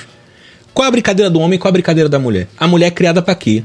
Panelinha, fogão. E o homem é o quê? É o bruto, o aventureiro que sai pra conquistar. Uma pessoa que todo dia sofre, desculpa o termo, lavagem cerebral, panelinha, fogão, casa. É o quê? Submissão, submissão, submissão, submissão. Sua vida se resume a isso. Sua missão de vida é essa. Ela você acha que ela vai acordar e dizer: Eu vou ser presidente do Brasil? Eu vou levantar, vou ser uma É uma deputada de construção que impacto. demora um tempo, né? Demora. Não são então, condições favoráveis. não são né? Porque a favoráveis. gente- Como a gente já fala de meritocracia, meritocracia é parte do pressuposto que tiveram eh, capacidades iguais de se desenvolver. Mas quando um recebeu muito menos ferramentas para romper, o esforço dela tem que ser muito mais extraordinário para alcançar coisas que para os homens muitas vezes são banais e não por competência, porque geralmente quem chega está muito mais qualificado do que os homens. Entende? Sim. Então é, é- é desproporcional. Por isso que eu digo, é uma análise multifacetária. Quando a gente vai falar de relacionamento tóxico, é uma interpretação que abrange a versão dos homens e das mulheres, e esse é o problema da internet. Achar que quando a gente mostra que de fato tem as duas realidades, uma vem para anular a outra. E não. Sim. Vai dizer, ó, existe, mas não pode justificar determinada atitude, e o que a gente vai fazer com isso? Sim. É isso que é necessário. Eu Vou lembro de uma. Desculpe, Vá, Fale você Vou primeiro. fazer duas perguntas provocativas aqui. Provoque. Manda. Vamos lá. Atenção, falou- bancada feminina, atenção, Ana. Exatamente. Como ele falou, a Joga o filosofia sapato daí, é o pai da, da, da, Eu da pego o psicologia, né? É, se, muito está se falando no, no, no meio da filosofia que o relacionamento entre os pais e os filhos é abusivo e que a mãe ou que o pai não deveriam se sacrificar pelos filhos. Não deveriam? Não deveriam se sacrificar Sim, pelos sim. filhos. O que é que vocês acham sobre isso? Eu acho que ser mãe e ser pai é, de certa forma, uma, uma maneira de sacrifício, uma, uma forma de doação, né? Os filhos são vulneráveis, são totalmente dependentes. Até que eles- idade? É, é isso, aí, aí que tá. Esse sacrifício deve ser nessas primeiras, eh, nesses primeiros anos de desenvolvimento. A, ten- a ideia é que a, a criança vai desgrudando ali, né? E, e aí essa, essa criação de autonomia tem que ser pro, pro homem e pra mulher, né? A gente vê uma diferença absurda no- na- nas tratativas, né? Eu fui criado com duas mulheres, duas irmãs, né? É, eu, é, desde de adolescente, eu levava minhas namora- namoradinhas lá pra casa, né? Então a gente ia assistir filme no quarto, por exemplo. Sim. Super normal, tranquilo. Eu assistia meu filme, ninguém me incomodava, ok. Né? É uma de cada vez, né? Uma de cada vez, né? Ela Sempre que possível. às vezes. as Não, não fale os esquemas, João. Você fica na sua, você, falar quase, você Esse quase ponto é escorregou. importante, Você né? quase cotou Esse coisas. ponto é importante, vamos lá, vamos lá. Sua esposa e tá suas Minha assistindo. esposa irmãs? tá assistindo agora, tenho que. e suas Não, mas irmãs? você percebe, você percebe a diferença, né? Minhas Elas não irmãs- tinham liberdade de levar namorado. Jamais. É, A minha irmã só, só podia, assim, ir pra casa de- do, do namorado, dormir na casa do namorado depois de casada, né? Até porque a gente teve uma educação é, cristã, né? Então, da- da, da religião cristã. E mulher entra de branco por quê? Então, sim, sim. E aí... Pureza, tem que ser pura, não pode ser Isso, deflorada. Tem essa, É. essa, essa parte simbólica aí, né? Então é uma diferença absurda na criação, absurda, absurda. Então essa estimulação da, da autonomia, né? Tem uma outra coisa que é, que é interessante, né? As mulheres, elas são mais consoladas também que os homens, elas, elas, elas são vistas como mais, mais né, é, frágeis. Sensíveis, não, talvez. Mais sensíveis, exatamente. Que é também uma, uma simbologia, uma coisa cultural aí por trás disso, né? E o homem se arrisca mais, né? Então, é, tem, todo, tem tudo isso. Começa realmente na família. Mas eu acho que os pais têm esse nível de sacrifício. Se você não quer sacrifício, né, não seja pai, não seja mãe, porque realmente é, é- é algo que tem, exige um nível de sacrifício. A gente não pode, é, é, assim, romantizar a maternidade, a paternidade, porque existe sim sacrifício das duas partes. Né? Existe uma, uma doação ali constante. Os pais têm que estudar, têm que, têm que buscar co- conhecimento e tem que estar atualizado em relação a essas pautas, né? porque o mundo vai para frente. Então, se, se a gente, né, se os pais são machistas, homofóbicos, etc, etc, eles vão reproduzir isso nos filhos, né? Exatamente. Se esse tema não é importante para eles. ou não vão, ou não vão entender muitas vezes as escolhas, que é a gente está vivendo muito isso. Não vão entender as escolhas dos filhos, né? Que não, Exato. que não correspondem com aquele modelo anterior deles. É, é- é, na verdade, trazer o aspecto de coexistência, que isso é um modelo, eu volto a esse ponto muito profundo no Brasil. Você não precisa concordar, você só precisa respeitar.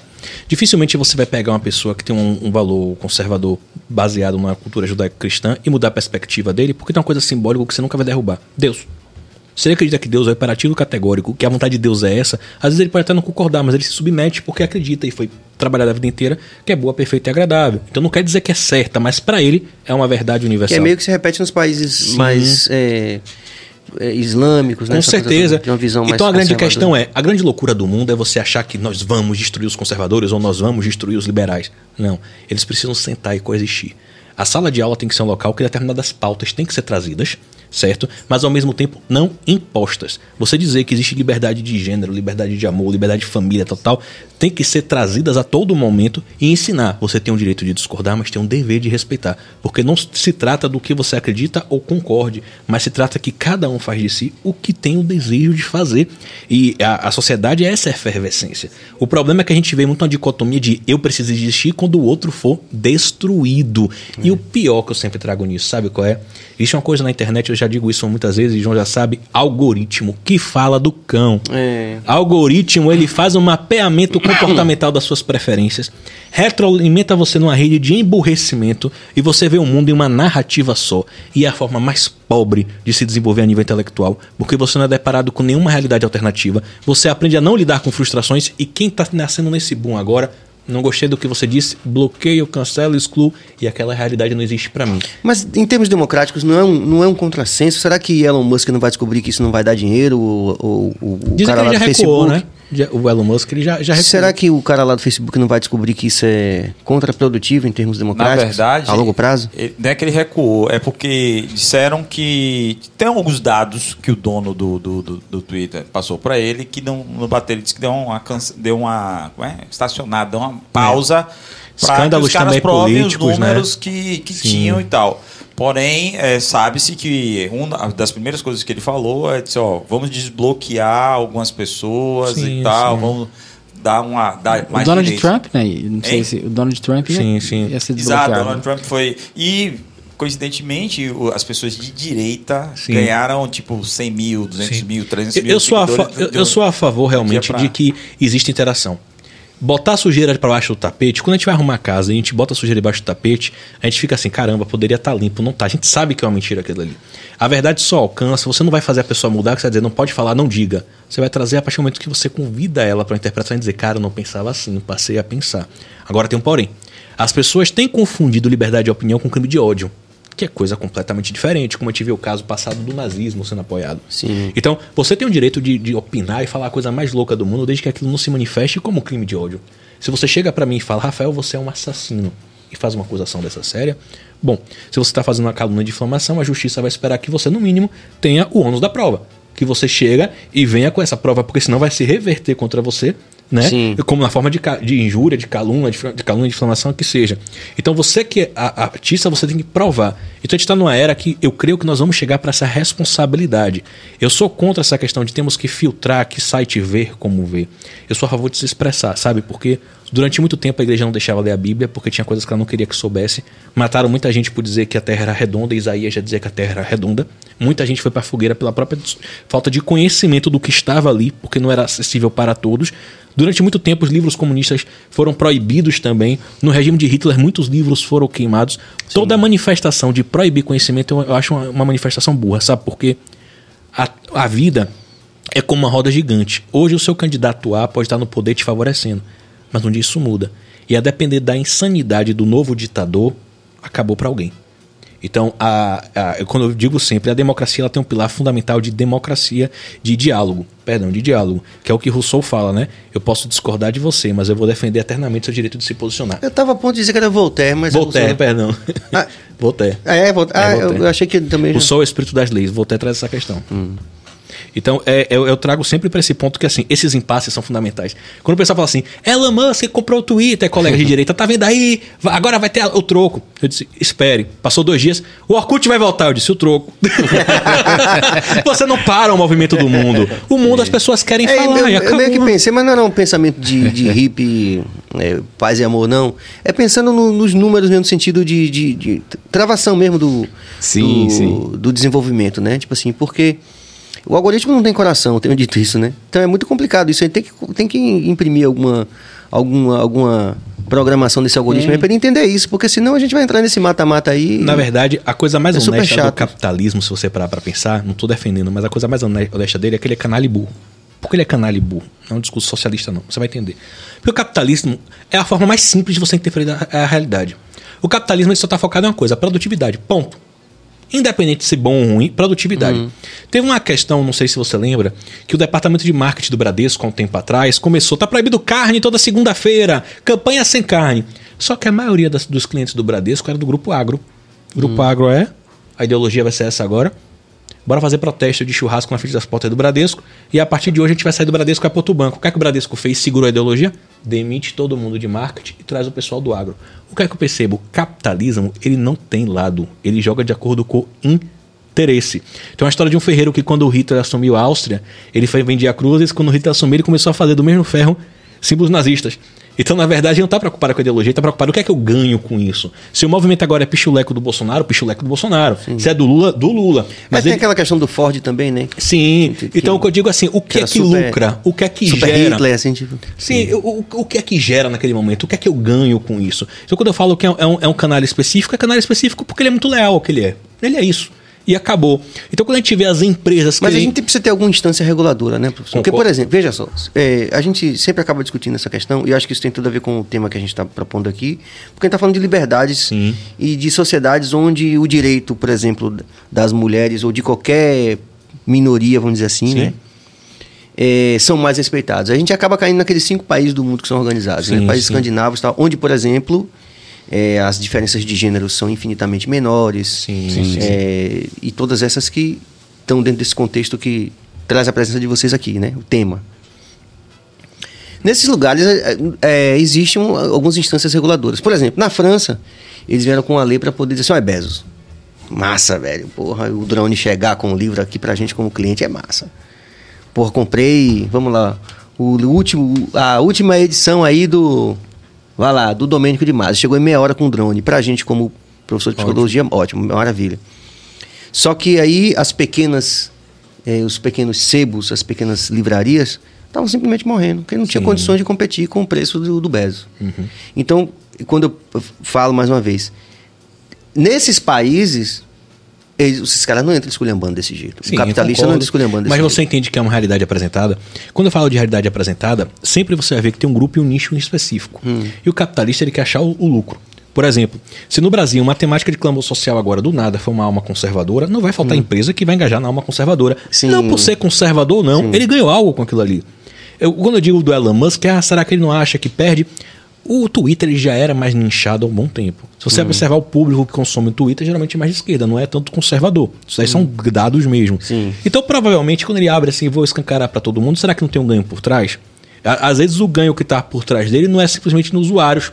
É um ganho acerca de informações, informação privilegiada. Quando ele trouxe Entendi, informações sobre mídia. Então, assim, eu não consigo acreditar que um cara com um faro financeiro como ele, de bilhões, ele cairia no erro primordial de emoção. Um cara que com a SpaceX conseguiu é, botar no, no bolso a NASA em tecnologia e investimento, ele não arrisca sem uma equipe por trás, investigando Sim, o que fazer, como fazer. Talvez aos nossos olhos ainda não esteja muito claro o que está por trás desse fenômeno. Mas às vezes esse fenômeno é um ato político que vai gerar uma série de outras possibilidades. Pode Certo, ser um mas plano nesse. Mas, a e mas longo Sim, a médio e longo Sim, prazo, entendi, né? entendi. Entendeu? Mas nesses países não tem a esculhambação que tem no resto Ah, do mundo. concordo, concordo. Nesse sentido, e tem alguma instância, por exemplo, quando você vai para a Finlândia e você tem, por exemplo, uma primeira-ministra que está cercada de, de seis mulheres, são sete mulheres, parece até promessa, né? Fazendo um negócio meio bíblica. Sim. né?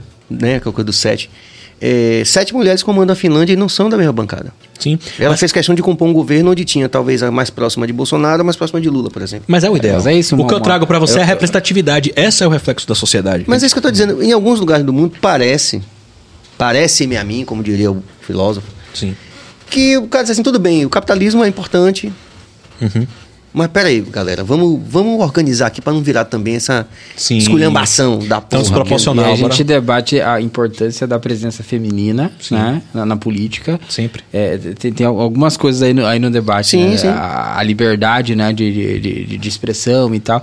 E, e dentro dessa construção dessa nova narrativa é necessário que a, que a presença feminina esteja ali, né? Porque são os homens que estão tomando as decisões no final das contas, né? Mas é isso, é representar. Quando a gente parte do pressuposto que cada um é necessário à sociedade, eu não suportava quando eu via aqueles filmes que concorriam ao Oscar. Ah, esse é um reflexo do Brasil. Reflexo de que Brasil? Pra quem? É, claro. Porque eu não vivo no Rio de Janeiro nem na favela do Rio. Então, existe o Brasil rico, existe o Brasil pobre, existe o Brasil do Rio de Vários Janeiro. Brasis, né? Vários Brasis. É um reflexo de uma das realidades. Mas quem tá na realidade fala o quê? É o reflexo da realidade. De Sim, quem? de quem? Eu, eu não vejo E aí, essa. aí é o perigo de, de, de construir um governo que Focado pensa em igual, né? Tipo assim, a pasta da, da, da agricultura, todo mundo lá pensando E é o que eu sou contra nesses forma. pontos que eu trago. É, O meio ambiente, todo mundo eh, pensando ali de uma forma que favorece o desmatamento, né?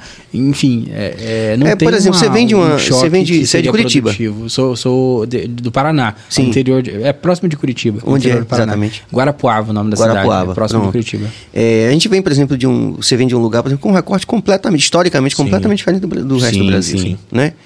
Não sei se você está naquele grupo ali. Primeiro, primeiro você está numa delimitação é, que não é geográfica, que é linguística, que é a pau- paulistânia, né? Com Sim, seu R retroflexo, isso, por exemplo. isso, é uma isso. realidade. Sim, que, sim. inclusive, é muito jogada para debaixo do tapete nas novelas no Brasil. Sim. Esse tipo de Total, realização total. Uhum. linguística. Que corresponderia a algo não cosmopolita, É, por é exemplo. o- o- é um recorte. É que nem o baianês é bem tipificado também, estereotipado de uma maneira É, exatamente. exacerbada, né? Ou, por exemplo, a questão do corte econômico. Eu não sei se você está, se Guarapava está naquele ponto do Brasil que tem a maior renda per capita, que é igual do Ah, primeiro o- mundo. O, interior do Paraná é super desenvolvido. Entendeu? Super desenvolvido. Sim. Então, aí, Qualquer quando você- cidade ali do interior do Então Paraná. a gente precisa. preci- a- a- o meu. A minha. O meu questionamento aqui Sim, aos vocês sim. professores é justamente nesse sentido, da gente entender, por exemplo, que o vetor de cidadania eh, circunstancial de segunda classe, gênero, né? Ele também vai ter diversas representações no Brasil. E tem que ter. Vários pontos, né? É, agora, agora eu vou te dizer, o Paraná, eh, me desculpe pessoal da minha terra, mas o Paraná é uma cultura mais machista mesmo. Sim. É uma cultura mais machista. Eu vi, assim, vivendo no Paraná, eu via pouca participação feminina na, na- na política. né? Eu lembro aqui, assim, raríssimas candidatas a vereadora, deputada, sim, enfim. sim. Raríssimo mesmo. Né? É um ambiente mais masculino mesmo, a política paranaense. Eu Posso estar equivocado, porque eu não sei os dados exatamente, Sim. mas, assim, até onde eu sei, é uma, uma, uma política assim que a, a mulher não tem muita fala, né? Porque você tocou num ponto interessante, foi a representação é, é, como, é- como é que chama isso? Proporcional de mulheres na política.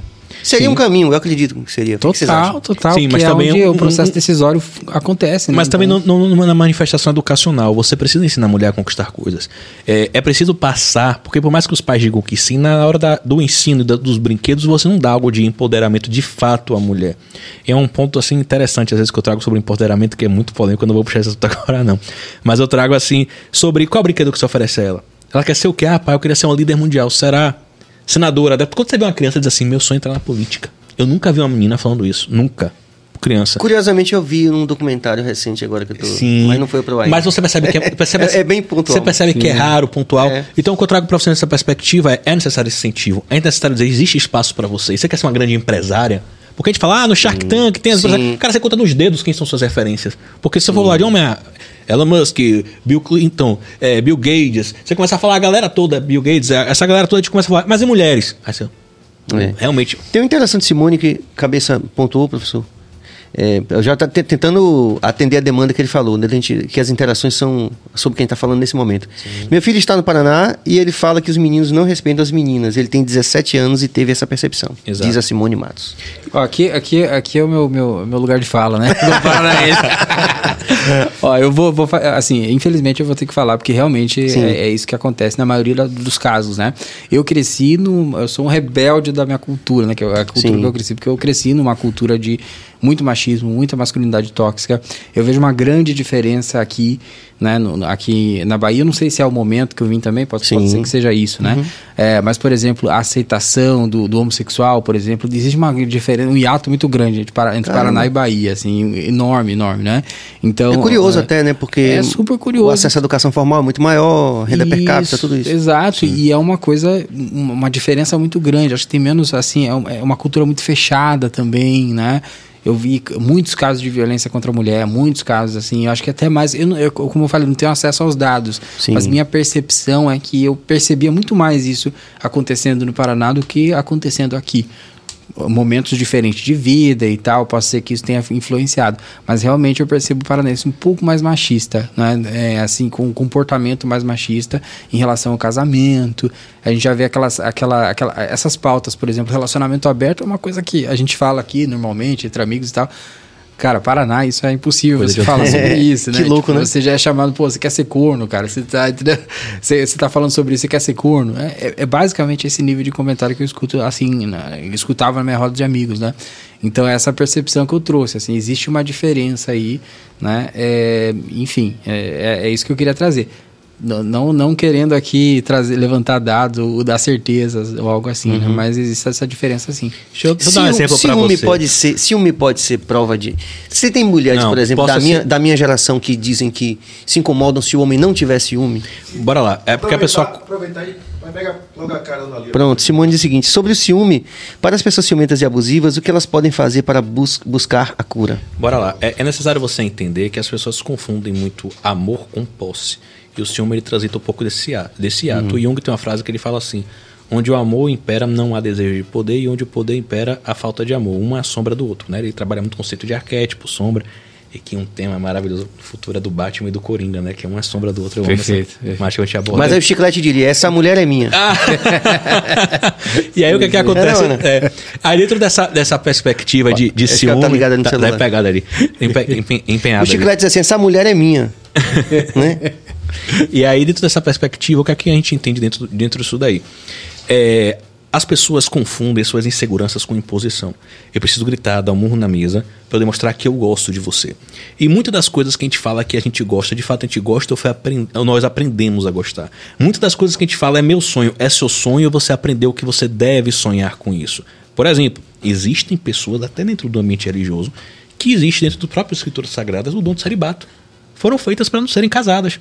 Mas a nível cultural, por uma interpretação equivocada, tem que casar, casar, casar, casar, e essas pessoas não vão ser felizes se envolvendo com alguém. Elas se Sim. sentem bem sozinhas. A gente fala das pessoas assexuadas também, que são pessoas Sim. plenas e não se sentem à vontade de se relacionar com alguém. Mas foi colocado um modelo que foi engessado, foi consolidado como verdade. E aquela história, uma mentira dita mil vezes, vira uma verdade. Uma pessoa que entende, não, se o homem não se preocupa onde você está, se ele não, não, não quer saber onde você vai, ele não te ama. Cuidado. Uma coisa é você buscar saber como foi o dia, Como é que tá você? E aí, o que é que aconteceu de novo? A confiança. Outra coisa é você achar que a obsessão e a manifestação de posse é necessariamente o, o- a demonstração ideal de afeto. Por isso que eu digo de machismo tóxico, porque as mulheres rep- é, reforçam esse modelo e os homens também. Olha uma mulher reforçando. Ó, quer dizer que se não tiver, talvez ele não me ame. Então ela tá cobrando basicamente dele, seja tóxico. Sim. Procure saber onde eu vou, não deixa eu sair com tal roupa. Eu gosto Sim, que mande sim, em mim, que domine. Eu digo, será que essa é a maneira? Porque quando a gente fala de parafilia, de tensão sexual, seja o que for, o que acontecer na cama de domínio, etc., é a manifestação Certo. de prazer do casal. É outra É, outra via. história. Agora, quando a gente trabalha de uma relação disfuncional, é quando a mulher tem um desejo de fazer algo e que dentro daquela relação ela tem que se transformar em objeto. O que é objeto? Aquilo que opina, aquilo que não sente e aquilo que reproduz.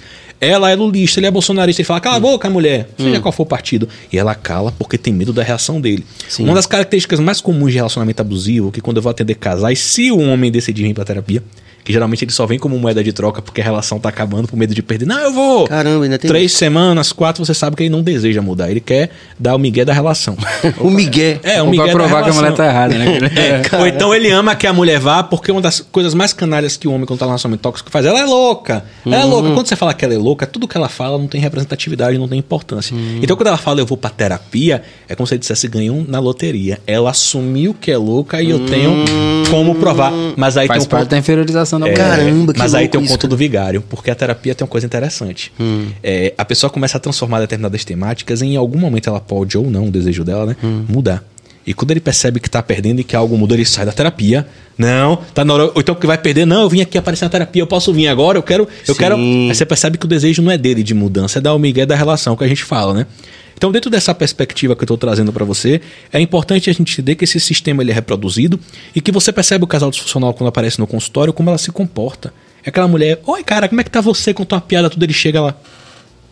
Tudo bem? Até olhar pra você, ela não olha, porque ele não dizer, tá olhando pra quem? Tá fazendo o quê? Ah, Não, tô olhando pra ninguém não. E parece que é algo louco de outro mundo, mas entenda uma coisa. Se o cachorro pudesse falar, e você chegasse, cachorro, você sente falta de enxergar colorido? E ele pudesse dizer, ele ia dizer, não, enxerguei preto e branco a vida inteira, nem sei o que é isso. Uma pessoa que nasce numa relação ambivalente, Caramba. de agressividade, de emudecimento, e que ela aprendeu com o pai dela e com a mãe que levava chifre toda hora, que é espancada e etc. Que relacionamento é isso mesmo? Ela vai dizer, é o que eu aprendi de mundo. E ela espera que seja dessa forma porque existe uma memória afetiva por trás dela difusa. Caramba. A referência dela de afeto foi essa. Como é que você vai dizer pra ela, tá errado? Ela é errado como se for o que eu aprendi como certo? Sim. Cê- Porra, cê é- é, bem profundo, né? É, Muito é- louco. é louco. O ciúme, o É ciúme trágico. é a representação mais pura da relação tóxica. Sim. Né? É, o ciúme patológico, né? Porque ciúme patológico na sua essência é controle, é poder, né? Você tira a coisa mais, o valor mais importante da pessoa que é, que é a liberdade. Hoje a gente tem a punição mais severa que a gente tem em sociedade é a prisão, né? É, tirar a liberdade. Então é isso que acontece numa relação tóxica.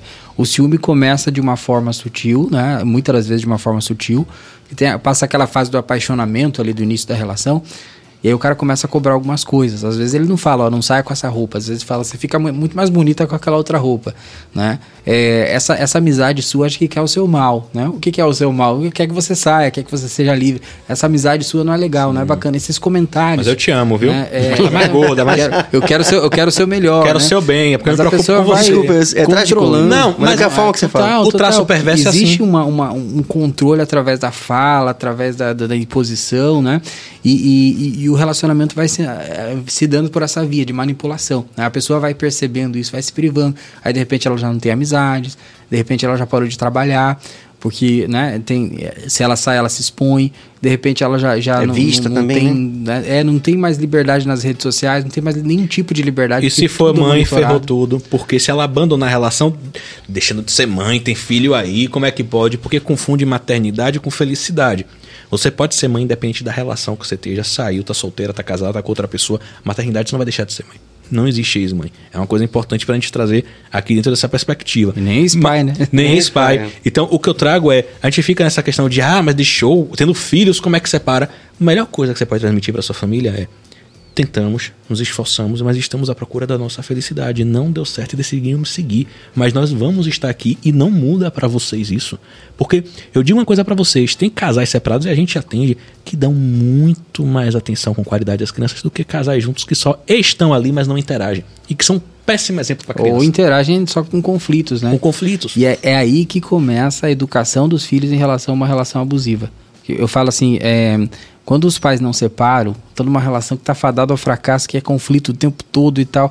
O que, que você passa, a mensagem que você passa para seus filhos? Você tem que continuar numa relação, apesar de tudo, pelos Mulher filhos. assim, tem que aguentar isso. Tem que aguentar eles isso. reforçam isso. E aí que começa aqui na cabeça da pessoa se construir. Bem, vamos lá. Então eu tenho que ficar numa relação mesmo que ela seja abusiva, né? Aí você vai reproduzir isso lá na frente, é isso mesmo, né?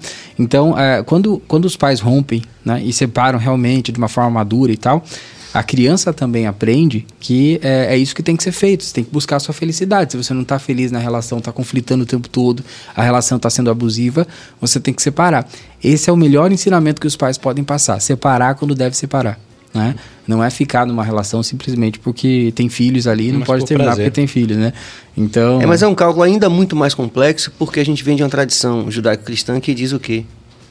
Casou, só Deus pode separar, né? Aí tem uma questão. Muito louca, né? Até Aí eu, que vou, eu vou fazer um desafio para quem tá aqui, e eu falo isso na teologia. Existe uma coisa na Bíblia, em Mateus, que Jesus vai falar sobre o divórcio, né? É, Moisés dava a carta de divórcio, porém vos digo que todos aqueles que se separarem, que a não ser que seja por adultério ou morte, estará cometendo adultério. Quem se junta ao adultério estará cometendo adultério, né? Quem se junta ao divorciado estará cometendo adultério. Tem um erro aí. Você tem que pegar o livro original da Bíblia. Você vai entender que a Bíblia foi escrita em hebraico no Velho Testamento e o Novo Testamento basicamente em grego koiné.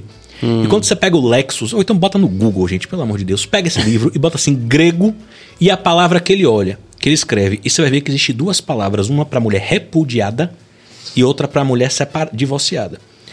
A mulher repudiada é aquela mulher que está morando na mesma casa. Naquele mas- contexto, Naquele naquele contexto, naquela mesma, naquele mesmo ambiente, não saiu, está convivendo ali, mas não pediu a carta de divórcio. Então Jesus, nesse caso, ele vai dizer: a mulher repudiada que se envolver com alguém comete adultério. Mas, e quem se juntar a ela comete também, está dizendo, não houve separação. E quando ele fala do divórcio, ele fala: a vontade de Deus é o quê? Que permaneça junto. Mas pela dureza do coração do homem, Moisés dava a carta de divórcio. Por quê? Porque Moisés ficava preocupado que o cara dizia assim: não quero mais, abandonava ela, não tinha garantia, não tinha honra. Então ele dava uma carta de divórcio e dizia: olha, ela é íntegra, eu me separei, ela tem direitos a algumas coisas e pode seguir a vida dela. Tanto é que a própria Bíblia no Velho Testamento fala: ó, morreu, separou, vive com o irmão, com o fulano, depois com o segundo. Tem tanto tem um episódio que Jesus fala com uma mulher que teve mais de cinco maridos. Sim. E pergunta qual é seu marido, e ele vai por essa via. Então, assim, uma coisa é a vontade soberana e outra coisa é permissiva. A soberana é o desejo dele, mas é o desejo de Deus que as pessoas não mintam, mas as pessoas mentem. Cá entre nós, eu, minha, olha nos olhos minha esposa ali. eu já desejei outras mulheres olhando. E Deus fala que se você olhou e desejou, pelo menos no cristianismo, você já cometeu adultério. Sim. Então todos nós somos adúlteros. Então todos estamos no inferno. Porque existem temáticas que, dentro de uma perspectiva bíblica, que são vistas como iguais, são tratadas com predileções e outras não, como homossexualismo e etc. Sim. Aí eu falo, existe um contexto intelectualmente honesto, porque dentro do cristianismo existe uma coisa chamada blasfêmia do espírito. Eu não quero saber de Deus, Deus que se ferre. Se você cometeu uma blasfêmia, não tem salvação para você, porque pro cristianismo só tem salvação através de Cristo. Você negou, Sim. blasfemou. Mas fora isso, qualquer outro pecado é igual. Porque o cristianismo ele não traz para uma questão de mérito, é isso que as pessoas confundem a salvação. Para o cristianismo ninguém merece ser salvo. Isso é um favor não merecido chamado graça. Só para encerrar esse assunto, para você Não, entender tá como o casamento é é distorcido dessa forma. Diz que certa vez um cara foi preso, né? Porque sem querer uma arma disparou e matou uma criança. Matou uma criança, prende, sentença de morte para esse vagabundo. Levou, né, para ser preso. Aí um rapaz chega pro governador e fala: Governador, pelo amor de Deus, o cara é jovem, cometeu um acidente desse, eu sei que é ruim, mas pena de morte, dá uma chance a esse cara. Não, a lei é rígida, matou, tem que morrer. Não, pelo amor de Deus, o governador deu uma chance. Tá, vou pensar em alguma coisa. Se vestiu de padre, o governador levou uma Bíblia e fez: Ô meu amigo, vim falar de Deus para você, eu quero saber de Deus, que manda Deus pra casa da. Ô meu amigo, quero trazer uma chance para você de conversar. Eu não quero conversar, se vir aqui eu dou uma porrada em você também. Quando o cara sai, o governador, o carcereiro, rapaz, tu é burro, você não reconheceu, não? Não era padre nenhum ali, não. Ali era o governador. Sabe o que tinha dentro da, da Bíblia dele? A carta de soltura. No dia do alvoz, que ele tinha o direito às últimas palavras dele antes de morrer na forca. Ele disse: Eu venho dizer a todos que o que está me levando à morte hoje não foi o crime que eu cometi, mas foi a graça que eu me recusei a receber. O que é que eu aprendo para isso? Para Deus, todos nós somos adúlteros, assassinos, mentirosos. Você não ama alguém, seu irmão, Deus fala que você é assassino. Se você não ama seu irmão, aqui vê como desamar a Deus que não vê. Perdoados estão nossas ofensas, assim como nós perdoamos. Só que todo mundo esquece isso. Homossexual, inferno. Sim. Divórcio, inferno. Ué, perante Deus, todos os pecados nenhum justo é. Pelo menos dentro da narrativa do cristianismo. Se criou um novo cristianismo, ou existem outras questões sociais na qual foram legisladas Hum. durante um tempo e que têm predileções de pecados, quando para Cristo todo mundo É é, pecador. Tanto que Pedro fala assim quando Jesus fala do pensamento: Poxa, então quem se salva, Pedro? Homem algum não dá para ser salvo. Não Hum. compete. Isso não vai vir de vocês, vem de mim. Isso vem presente de É a Deus, é graça. graça. Ou seja, de graça. Então, o que eu trago para você dentro dessa perspectiva é: a gente precisa, até dentro do credo, conhecer e dizer o que é um comportamento reproduzido e tido como uma verdade universalizante e o que de fato está no original. Sabe por quê, parceiro? Porque você pode pegar o versículo que for dentro do cristianismo. Mas, primeiro, o Novo Testamento sempre sobre, sobressai ao velho. E segundo, para o cristão, não existe ser maior do que Cristo na Bíblia. Né? É o próprio Cristo que está falando, no original. Eu não estou falando pegue na NVI e outras versões, não. Pegue no original. Você é católico, tem aquela Bíblia João Ferreira de Almeida, baseie nela, que vai estar lá. Repudiado e divorciado, serve a dif- diferença. Sim. E o pessoal trata nas novas correções como divorciado todo mundo. Quem se junta ao divorciado é adúltero. Sim. E por que, que ninguém notou isso ou quis mudar? E é Porque- interessante demais falar disso porque é, eu dei uma palestra uma vez para uma, uma igreja, né, de, de uma, uma determinada religião e tal, de, do segmento evangélico Sim. e tal.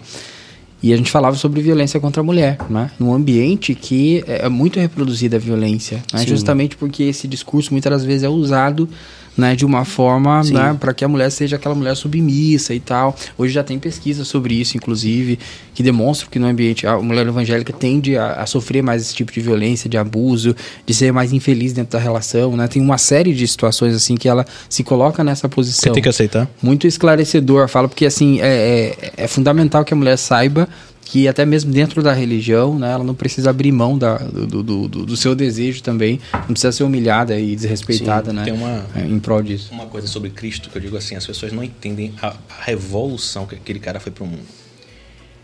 Imagine que ele conhece a lei com 12 anos, vai no templo, e os pastores, padres, bispos da época, que eram os fariseus, né, a classe religiosa, ele vê um homem sendo preso por débito, né? Vai ter que virar escravo de quem é o devedor, de quem ele deve. Ele chega pro fariseu e fala: "Por que que tá prendendo aquele homem? Ah, ele tá devendo, não conhece a lei, tem que ser preso. Que dia a gente está comemorando hoje? A Páscoa. Seu- pai não te ensinou? A Páscoa é a libertação do povo de Deus da escravidão do Egito. Vocês vão prender um homem no dia da libertação da escravidão? Olha, quando ele cresce, ele segue o mesmo modo operante. Senhor, essa mulher foi pega em adultério, a lei manda matar. Quem nunca pecou? Atire uma pedra. Ou seja, existe o legal e existe o moral. Olha, crucifica ele aí, ó. Ele tá curando um paralítico no sábado. Sábado é sagrado. Qual de vocês, tendo boi atolado na lama, não vai ajudar a sair no sábado? Ele questionava a própria hipocrisia porque ele entendia que para Deus o que é o legal humano se sobressai uma coisa muito maior que é o moral. Existia há 20 anos atrás uma coisa que não sei se você vai lembrar, que um juiz mandou, foi aqui na Bahia. Um cara com trator destruiu uma casa de uma pessoa humilde. E o cara chorou, saiu no Brasil inteiro e ele foi demitido porque ele não conseguiu destruir. sim. Era legal destruir, o juiz mandou. Tinha um mandato de destruir essa casa. Mas era imoral. Era a única casa. Nem sempre o que é legal é moral. Então você entende que Deus quebra toda aquela narrativa e fala assim: vocês não têm essência. Vocês não entendem o que é moralidade. Vocês ficam ainda no torno da legalidade. Vocês não fazem porque vocês têm medo da punição, mas o maior mandamento era amar acima de todas as coisas. É por amor que você se submete, não pelo medo do inferno, como é retroalimentado Sim, em muitas religiões. sim. Aí você vê um cara desse chegando dentro dessa perspectiva e o que é apregoado hoje? O casal tá infeliz, né? Se se agrediu, a igreja vai dizer isso é quase universal. Vocês se separam, ficam afastados. Vocês não estão separados, estão afastados e ninguém pode ter ninguém. Porque se alguém tiver, É é adultério. adultério. Sim. E olha o que é sujo por trás. Quando você vê na Bíblia, no Novo Testamento, falar sobre pecado, fala assim: esses são os pecados que Deus não gosta. Mas no final fala, e o último Deus abomina. É o único que ele faz separação de não gostar. Ele fala que é o coração que premedita o mal. Você sabe o que é premeditar o mal? Eu atendo todo dia casais assim. A gente não transa há dois anos, três anos, tá na igreja, mas glória a Deus, a gente tem que dar testemunho de que estamos juntos e felizes, porque Sim. Deus é glorificado em cima de uma mentira. O testemunho tem que ser dado, mas Deus não gosta de coisa imoral. É legal estar junto, mas se batendo, se espancando, não, não, não tendo relacionamento algum, aí você tem um álibi. Não. Mas a Bíblia fala que Deus vai ter que dar um jeito aí, vai ter que levar alguém. Pô, aí o espírito do cristianismo vai ser o quê? Oh Deus, permite que essa pessoa morra, então, e tu desejar, ou então que a minha adultere pra eu estar livre. Você começa a premeditar o mal, que o outro caia pra estar livre. Eu pego pessoas que fantasiam com o marido traindo ou morrendo pra poder dizer que tá, tá, tá digno de ser divorciada. Eu digo, isso é Deus ou é o diabo? Esse é o conceito de um Deus de amor? Quando aquele Borchá caiu de avião, recebi zap de várias pessoas de várias nações. Graças a Deus, com Deus não se brinca, o cara caiu. Eu peguei o evangelho de Lucas, mandei.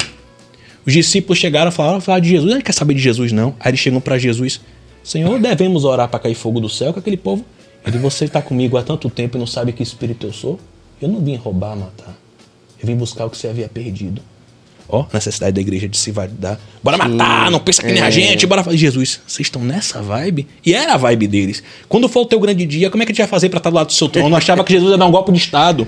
Que ia ser o Messias ali naquele local. Então, dentro dessa Que é perspectiva. meio comunista, né? É, então o que eu trago dentro dessa perspectiva é assim, muito das coisas que são reproduzidas, sem te buscar a origem, eu falo assim, Leia, se eu tiver errado, escreve pra mim, ó Sim. parceiro, você errou por isso, por isso, por isso. Mas vai no original, vai no grego, Coiné, ali, abre o Lexo, olha, ó, peraí, tá errado isso daqui. Ih, rapaz, eu não tinha visto isso agora. Porque se você provar que eu estou errado, no mínimo, isso já fez o seguinte, já fez você buscar conhecimento, refletir sobre a temática e amadurecer.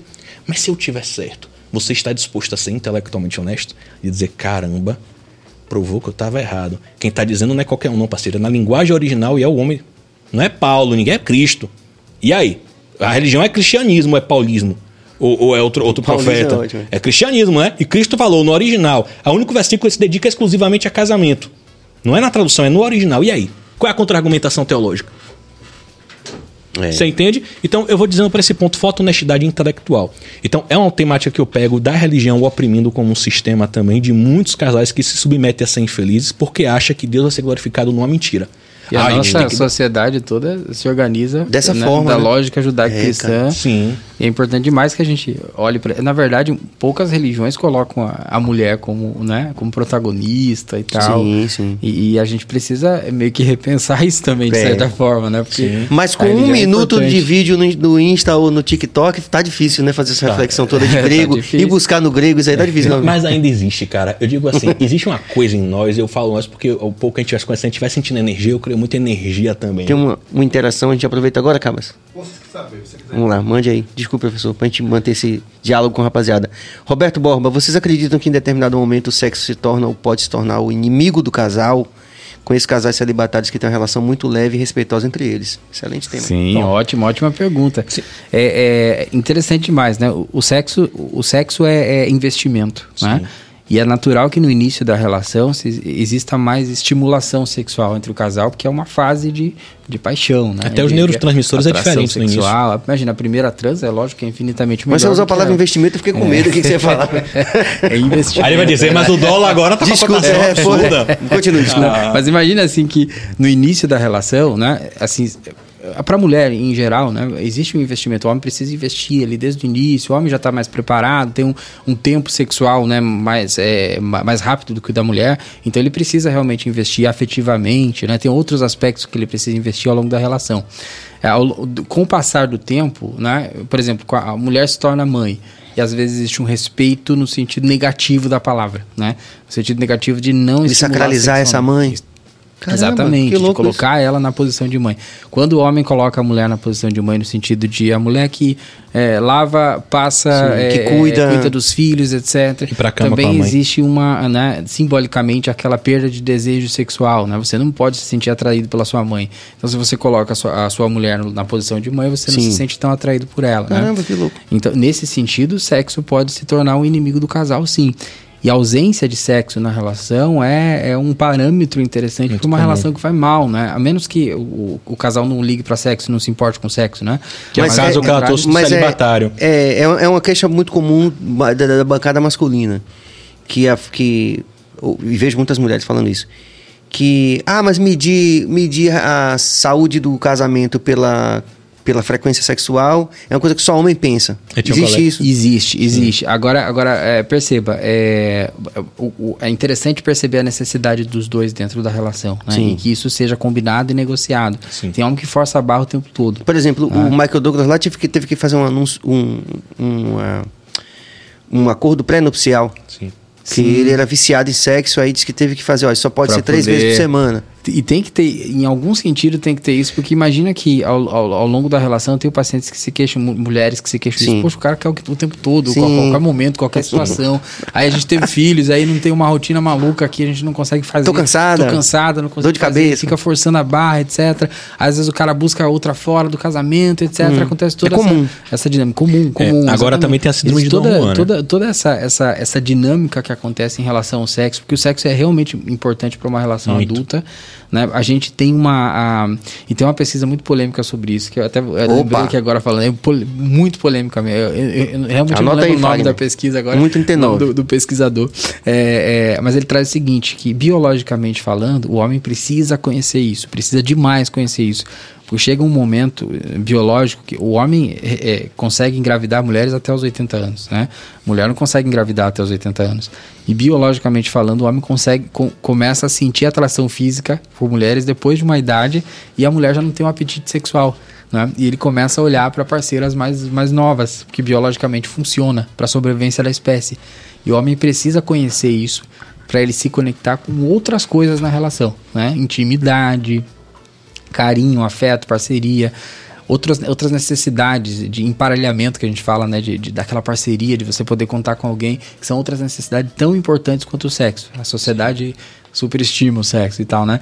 Mas é, são necessidades tão importantes. Mas o homem que não conhece isso, ele vai chegar numa idade e vai começar a sentir desejo por outras mulheres, não vai saber o porquê. Vai se achar culpado, adúltero, etc, etc. Mas na verdade é uma necessidade biológica. É o que acontece. Ele, conhecedor disso, ele vai precisar ter aquele investimento que a gente falava, investir mais na relação sexual. Buscar uma terapia sexual que é muito importante depois de uma época da relação, né? Entender Tem isso que- hoje aqui em Salvador? Vocês Existe. conhecem terapia sexual para Tem, casal? tem. Tem. Inclusive, E a gente da monta te- terapia normal também, a, A terapia de, de casal, existem as Tipo, ferramentas junto, né? sexuais. É, na verdade, a- existem temáticas que você- eu particularmente trabalho assim. Existem temáticas que eu percebo na primeira sessão que o casal não está preparado para trabalhar juntos. Então eu faço uma sessão de uma, uma sessão de outra, e tem sessões que eu faço Certo. em conjunto. E, geralmente, quando eu faço em conjunto, eu já, já expliquei o que é acordo terapêutico. É aquilo tão sagrado como uma reza uma oração e que não pode ser quebrado. Curiosamente, né? Que vai ser estabelecido para eles. Eu boto nesse texto para eles entenderem, né? Hum. E eu trago alguns pontos que dão certo. Bora lá. Qual é o primeiro ponto para restaurar um, um relacionamento que a gente usa e que funciona muito nas terapias, né? Eu a gente comunga muito desses pontos de vista. Primeiro momento, eu atendi durante muito tempo mulheres de programa. E elas diziam pra mim que elas faziam tudo menos beijar na boca. Porque quando elas beijavam, elas sentiam que vinculava e é comprovado que o beijo ele transmite sentimentos. Os casais, quando eles começam a diminuir a interação uns com os outros, você percebe que o beijo e a interação deles é menor, é cada vez mais artificial e começam a se ver como os amigos. O problema é que o desejo se dá pela falta. Toda vez que você potencializa uma falta, você aumenta um desejo. Se a mãe dos seus filhos você não consegue mais vislumbrar nela a pessoa para fazer um oral, um sexo diferente do, do padrão, você vai precisar ir para alguma via. Masturbação, masturbação é terra de ninguém. Pornografia, seletividade, que cada vez mais você vai aumentando a intensividade, vai ficando insaciável, dependendo da quantidade, e você já fez aquilo ali tantas vezes com outras pessoas na cabeça que daqui a pouco você manifesta com outros e quando vê tá no, no- na pega na, na, na, na- na armadilha do, de um outro relacionamento, né? Sim. Então, qual é o ponto que eu trago daí? Bom, tem que trazer então um diálogo para restaurar essa relação. Como é que esse diálogo acontece? Não é do dia pra noite. Hoje a gente vai fazer sexo. A pior coisa é sexo impositivo. Ó, três horas, mulher. Tem que ser agora. o, o terapeuta mandou. Cabeça tá rindo ali, ó. O Que é um sexo. sintoma de relação abusiva, Abusiva, né? é. O estupro no Sim. casamento. Tem um curto interessante que acho que é francês, que é a mulher que a mulher tá assim parada na cama e o cara chega e fala assim, eles estão assistindo filme, né? Aí estão com uma pipoca e tal. Aí o cara fala assim, e começa a amaciar a coxa dela e tal. Ela, não, eu tô com dor de cabeça, não quero hoje não. E ele, bora rapidinho e tal. Ele, ela, não, não, realmente não tô afim, tô com muita dor. Ela, ele, bora, bora, não sei o que. E ela, não, tô, eu realmente tô desconfortável hoje, eu não quero. Quero que você respeite isso e tal. E ele vai, bora, bora, bora, bora, bora, bora, bora, baixa as calças dela, tira o pênis faz. pra fora e penetra ela. E aí, nesse momento, ela congela, fica a imagem dela congelada, assim, parada.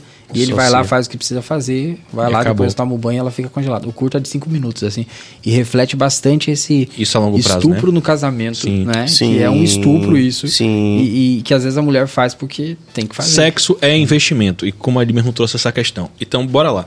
Casal não tá conversando, você restaurar o diálogo. Mas o sexo, você tem que entender que ele não acontece de primeiro momento, principalmente pra mulher. A mulher requer admiração. Ela requer um- um- admirar aquele cara de alguma forma, seja nível intelectual. Quando fala, ah, a mulher quer um cara com dinheiro. Não, mas tem uma verdade por trás. Mulher admira homem com iniciativa. Mulher admira pessoas que têm a capacidade, mesmo que esteja desempregado naquele momento ali, de lutar, de ser batalhador. Isso mexe com ela, porque nós somos um ser biopsicossocial. Por baixo de toda essa epiderme aqui cultural, nós somos animais, parceiro. O que diferencia a gente para os cachorros de não estar tá transando na rua, fazendo todo tipo de, de animalia, são a nossa epiderme cultural. Mas nós não somos do reino das plantas ou dos fungos, somos da animalia, não é verdade? Sim, sim. Então, por conta disso, existem desejos que são inatos de cada um de nós e que, são perma e que permanecem. A mulher, a nível biológico, ela sente uma necessidade de acolhimento e proteção. Tanto que é instintivo porque o corpo dela é preparado para ter um dia ou não, caso ela não deseje, uma família e proteger. Então é muito comum a nível instintivo que um homem, sei que ninguém ensina, está no show, ele faz o quê? Protege. É, é. Mas como é que o homem, se ele não trabalhar essas questões, ele procura uma parceria, ele olha o peito, ele olha a bunda, ele vai direto na questão sexual, porque ele é feito para quê? Para reproduzir, passar para frente a pulsão de Sim. vida dele, né? O que eu quero dizer é, nós não somos animais. Nós podemos controlar, através da nossa epiderme cultural, esses impulsos e manter uma relação que é um acordo social pré-estabelecido. Ela precisa de admiração. A admiração se perdeu. São dois estranhos em casa, se vê como amigo. Se se perdeu, já teve um dia. Se já teve um dia, dá para encontrar. Como é que encontra? Bora lá. Eu monto uma dinâmica muito simples. Vamos supor que você escolheu um dia na semana e esse dia vai ser o sábado. Hipotético. Todo sábado é o dia do casal, mas tem uma questão. Um sábado ele, se for homem com homem, mulher com mulher, homem e mulher, tanto faz. Sim. Ele vai te surpreender, não vai dizer para onde vai e vai escolher um local que ele acha que você gosta, com base na sua preferência e você vai. No outro sábado é você que vai surpreender e vai escolher um local que você sabe que ele gosta e você vai. No início da terapia tem discursos canárias. A mulher chega para mim, doutor, me levou para Fonte Nova esse desgraçado.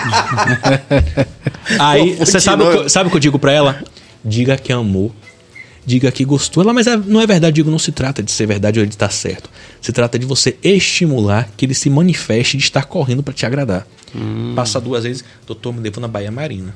Me levou num restaurante que eu gosto. Tá me levando e ele gosta de ouvir ela falar assim para as amigas. Ela fala para as amigas: hoje ele me surpreendeu, me levou e tal.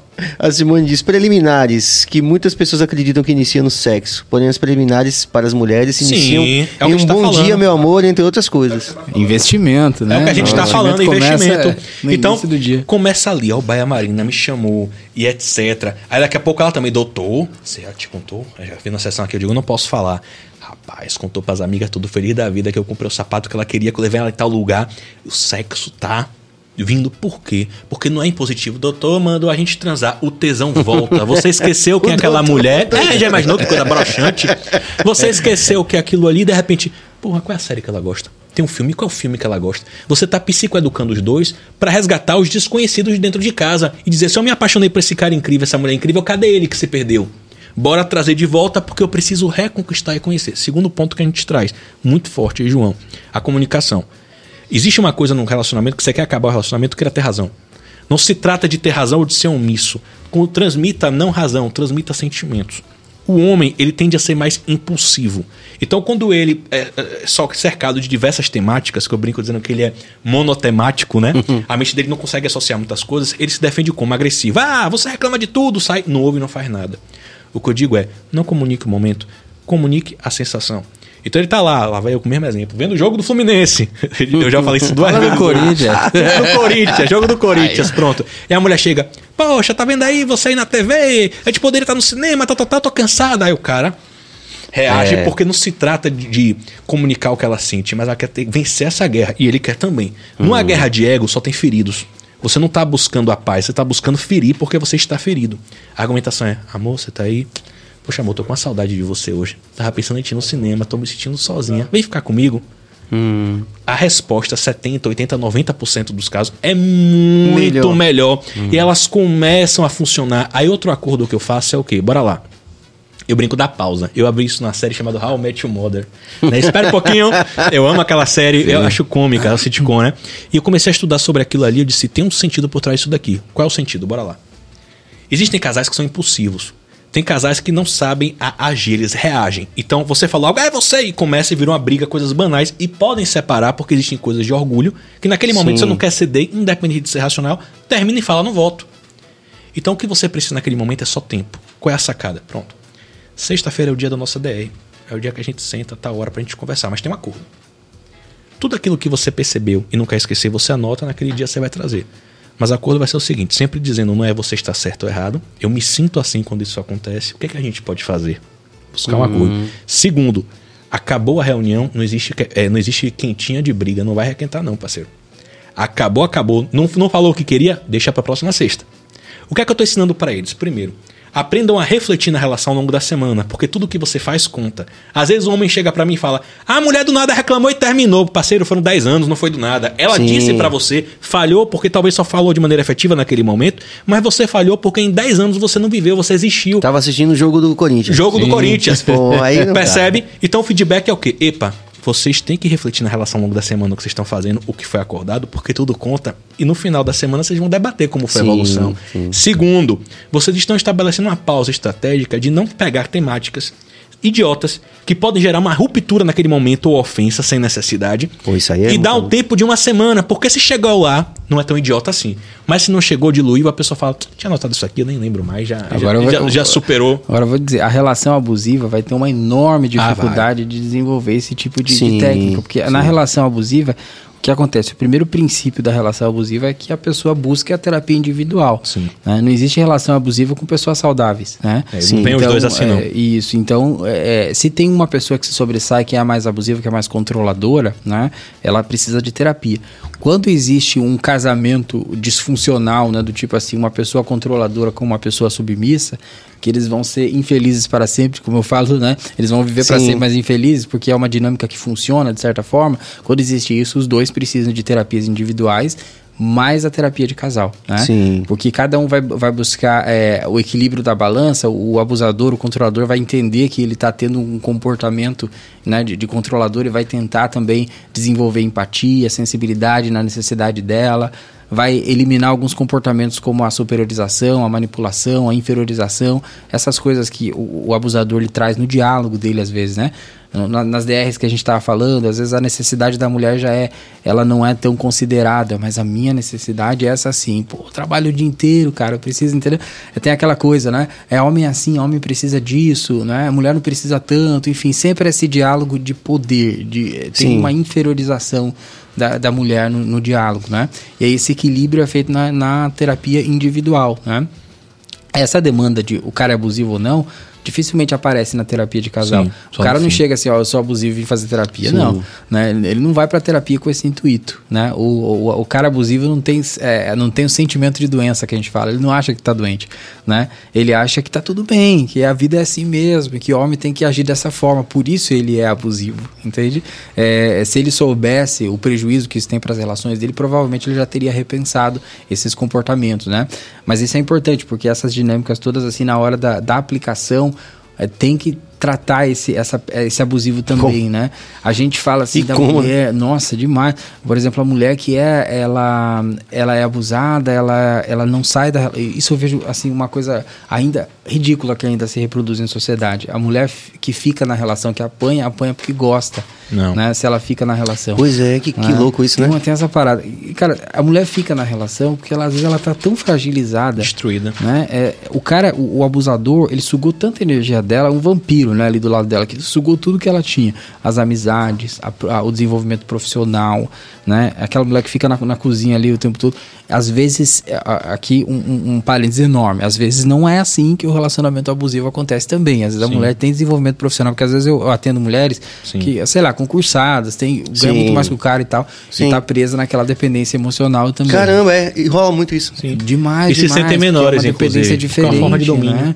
É uma forma de domínio, exatamente. Sim, sim. Às vezes a mulher tem assim um desenvolvimento profissi- profissional muito bom, muito bacana, às vezes até, entre aspas, banca o cara e tal, mas ela tá numa relação abusiva emocionalmente. Isso rola também. O cara eu já atendi modelos lindas, lindas, todo. lindas, com homem mais feio que a mãe da necessidade. E o cara fala, Do povo a dizendo na rua assim, mas dela. rapaz, como é que pode, né? É, e, e o cara destrói a imagem dela, você é feia, você não é bonita, não sei lá o quê. E ela começa a acreditar. E quando o cara bate, ou, ou- ou- ou não só bater fisicamente, mas a agressão também de verbal, etc., ela realmente acha que ela mereceu. Porque ela foi destruída. E o detalhe, ainda existe uma questão da rede de apoio. Isso é muito importante chamar a atenção. Cuidado com a rede de apoio que você seleciona. No mundo ideal, a rede de apoio seria família, amigos, etc. Às vezes tem amigos que conseguem ser uma rede de apoio muito mais efetiva. Mas quando eu falo amigos, não necessariamente é muitos. Rede de apoio é aquele que quando você pensa em fazer um projeto, fala, e aí, cara, vai dar certo, bora lá, precisa de alguma coisa. Você tem que se cercar de pessoas que são capazes de te fazer bem. Porque uma rede de apoio é essencial para passar por qualquer luto. Perda de amizades, perda de família, perda de relacionamento, perdas em geral. A rede de apoio faz uma extrema diferença. O problema é que quando as mulheres passam por essas temáticas e elas vão abrir o que elas estão passadas, elas ainda são criticadas. Ah, tá deixando de ser mãe. Ah, apanha porque gosta. Muitas vezes então, pela família e pelos amigos também. destruída muitas vezes. Ah, minha filha, aguente. Ele é bonzinho. Ele banca seus filhos no colégio, você vai deixar. Você tem uma vida boa. E muitas vezes essa alienação é feita de tal forma que o cara fala assim, amor, no início tudo bem, nunca foi agressivo com ela. Te amo tanto, não trabalhe não, eu queria tanto você em casa cuidando das crianças, de nós. Largue. Aí a mulher tá um ano, dois anos sem manipulação mercado é de pior. trabalho. Quando Essa ela tá é refém financeiramente, tome, isso depende de mim. Amor, eu quero uma roupa, hoje não tem não. Mas você vai beber, você disse que não tinha dinheiro. É, mas é meu lazer, eu trabalhei, eu mereço. Al- Alguém tem que botar dinheiro nessa casa. Começou. Ela te- é- é- esse- é porque a gente fala sempre da, da- da- É do o relacionamento abusivo como o cara, o cara agressivo, o cara que, que, que ameaça e tal, fisicamente. Mas também tem aquele Muitas cara vezes que é ameaça- dissimulado, né? pô, Ameaça suicídio, se terminar a relação, ameaça. é, é, o cara chora, o cara fala Ameaça assim: o terapeuta. Você vai destruir minha vida. É, ameaça o terapeuta, tem Já, ciúme do terapeuta. Cara, eu já tive. Ameaça o terapeuta? Ameaça, tem ciúme do terapeuta. Tem... Você tem que largar essa terapia, que depois da terapia você tá, tá- Eu não tô conseguindo mandar em você do jeito que eu gostava. Você tem que largar, que vai acabar esse casamento desse jeito, não vai dar certo, não. Não, Caramba. Não, não, não fala. então ameaça. Se, se falasse assim até na Até, não, é porque eu tô sendo sutil. É, é, mas- Ana, Ana foi com mais uma interação, deixa eu aproveitar. E o agressor chega ao ponto de fazer a agredida acreditar que ela tá errada. exato. Triste realidade. Ela, ela realmente acredita, e ela porque também tem uma questão ambivalente do agressor, que é uma relação como se fosse também de mãe. Ele tem uma questão tão mal resolvida dele, que, né, que quando o cara bate na mulher, que é um caso mais extremado, geralmente ela tem medo de denunciar, tem pena. Porque ao mesmo tempo que ele fala, "Oi, porque é o que você me fez fazer. Eu Que você me fez feito." fazer, né? Aí sai de casa, chora, eu me arrependo. E essa manipulação, geralmente também tem uma questão que essas mulheres vêm de algum cenário que fomentou essa estrutura dela, né? De crença de abandono, de, pri- de crença de abandono, de privação emocional. E isso daí foi fomentado com tanto tempo que ela realmente acredita que ele é o, o, o ápice do que ela única- pode conseguir. E é muito salvação, complexo. assim. É, é- é- é muito complexo. Então, quando a gente trabalha essas relações, agora também tem um ponto que eu trago. Uma vez um marido bateu na porta do meu consultório. Pá, pá, pá, pá. Digo, o paciente dessa hora desmarcou. Eu tava fazendo minha- meu texto aqui da internet. Oi, tudo bem? Tudo. Sou marido de fulana. Quase falo não. Marido de fulana. Eu digo, é, tudo bem? Que posso ajudar? Quer terapia? Não, não, eu preciso falar com você. Ela mudou, eu também quero mudar algumas coisas. Eu digo, é, que notícia boa. Eu sou muito explosivo, muito irritadiço. Eu digo, ele quer mudar ou quer me agredir? Eu comecei a pensar, né? Eu senta ali, por favor, a poltrona mais distante, não botei no recamier. Não, é porque eu sou impulsivo, tem coisas que me deixam nervoso. Parece, parece piada, mas não é não. Política é a mesma coisa que me reta. Ele, ele, ele era um. Enfim, ele tinha uma visão política de mundo e disse que odiava o partido tal. Eu disse, eu posso fazer, ensinar uma técnica pra você? É gratuito, não vai contar com sessão não. Tô entendendo o seu desabafo, tô livre aqui. Pode. Abri o frigobar, peguei um gelo. Abra a mão. Ele abriu. Fecha a mão. Fechou. Ah, doutor, tá gelando aqui. Eu segurei um pouquinho. Eu sentei. Pronto. Eu vou dizer uma coisa pra você. E o que você disser pra mim, você vai dizer, mas só com uma condição. Estabelecer um acordo terapêutico, sem ele saber. Qual? Você vai dizer depois que o gelo derreter. Ganhe tempo pra impulsividade. Dá tempo do pensamento fazer raiz. Aí ele fala assim: tá bom, eu sou do partido tal. Nem era. Olhava pra mim o gelo. Quando eu pegar essa porra aqui, eu vou desgraçar você. Eu vou fazer sei lá o quê, eu vou dar merda pra você. E a raiva vindo. A raiva vindo, eu respire. Para respirar, eu tô com raiva, sei lá o quê. Daqui a pouco ele. Olha, eu pensei que eu ia te matar agora. Mas não vale a pena não. Deixa pra lá. Caramba. Passou. Eu disse, quando você pensar em ofender sua esposa e ficar nervoso, como você disse que quer mudar, não sei o que estou dizendo, você trouxe essa questão. Pega o gelo, é barato, é fácil, tá em casa. Faça o que você quer fazer, mas espera derreter. O que eu tô dizendo? Bora acabar com a impulsividade, com os lapsos de ação. Você é desproporcional na fúria. Bora segurar a fúria. Porque já que no normal ele funciona, eu só preciso de tempo. E tempo ele não tem. Então eu dei uma atenção focada. Já que você dissocia, pega aí o gelo, olha. Um, dois, ai, raiva, descongela, quero matar essa pessoa, vou pra cima. Descongelou, passou, respira. O que é que eu tô fazendo pra ela? Ganhando tempo. O que é que eu tô fazendo pra ele? Psicoeducando o emocional dele. Funciona muito. Ele O, o, Osho, o Osho traz uma técnica interessante, né? Ele fala assim que Quando alguém ofende ele, ele espera 24 horas para dar resposta. e aí, nessas 24 horas, ele faz algumas reflexões. Eu tenho. Ele fala assim: alguém falou, me chamou de babaca. E aí eu espero 24 horas. Cabeça pra tá dar fazendo assim, ó, resposta. Mas é, porque é a melhor forma E de aí- evitar. É, e aí, ó, ao longo dessas 24 horas, por incrível que pareça, às vezes eu ah, entendo que eu realmente tenho sido babaca esses dias. Consegue ainda E tirar aí algo eu útil. chego para aquela pessoa e falo assim: olha, realmente, obrigado pela sinalização, eu vou tentar mudar. E, e, e de vez em quando eu descubro que eu não sou babaca. E aí eu penso assim: bom, isso diz mais sobre a raiva dele do que sobre, Sobre eu, mim. então eu não devo me posicionar. É lógico que, que hoje está alguns níveis aí Só, só- só alguns. João, de Tô maturidade. sentindo aqui uma. uma... Tô fazendo interação Uma, aqui puls... é? uma pulsão, né? Pulsão de Bill de fazer essa interferência aqui.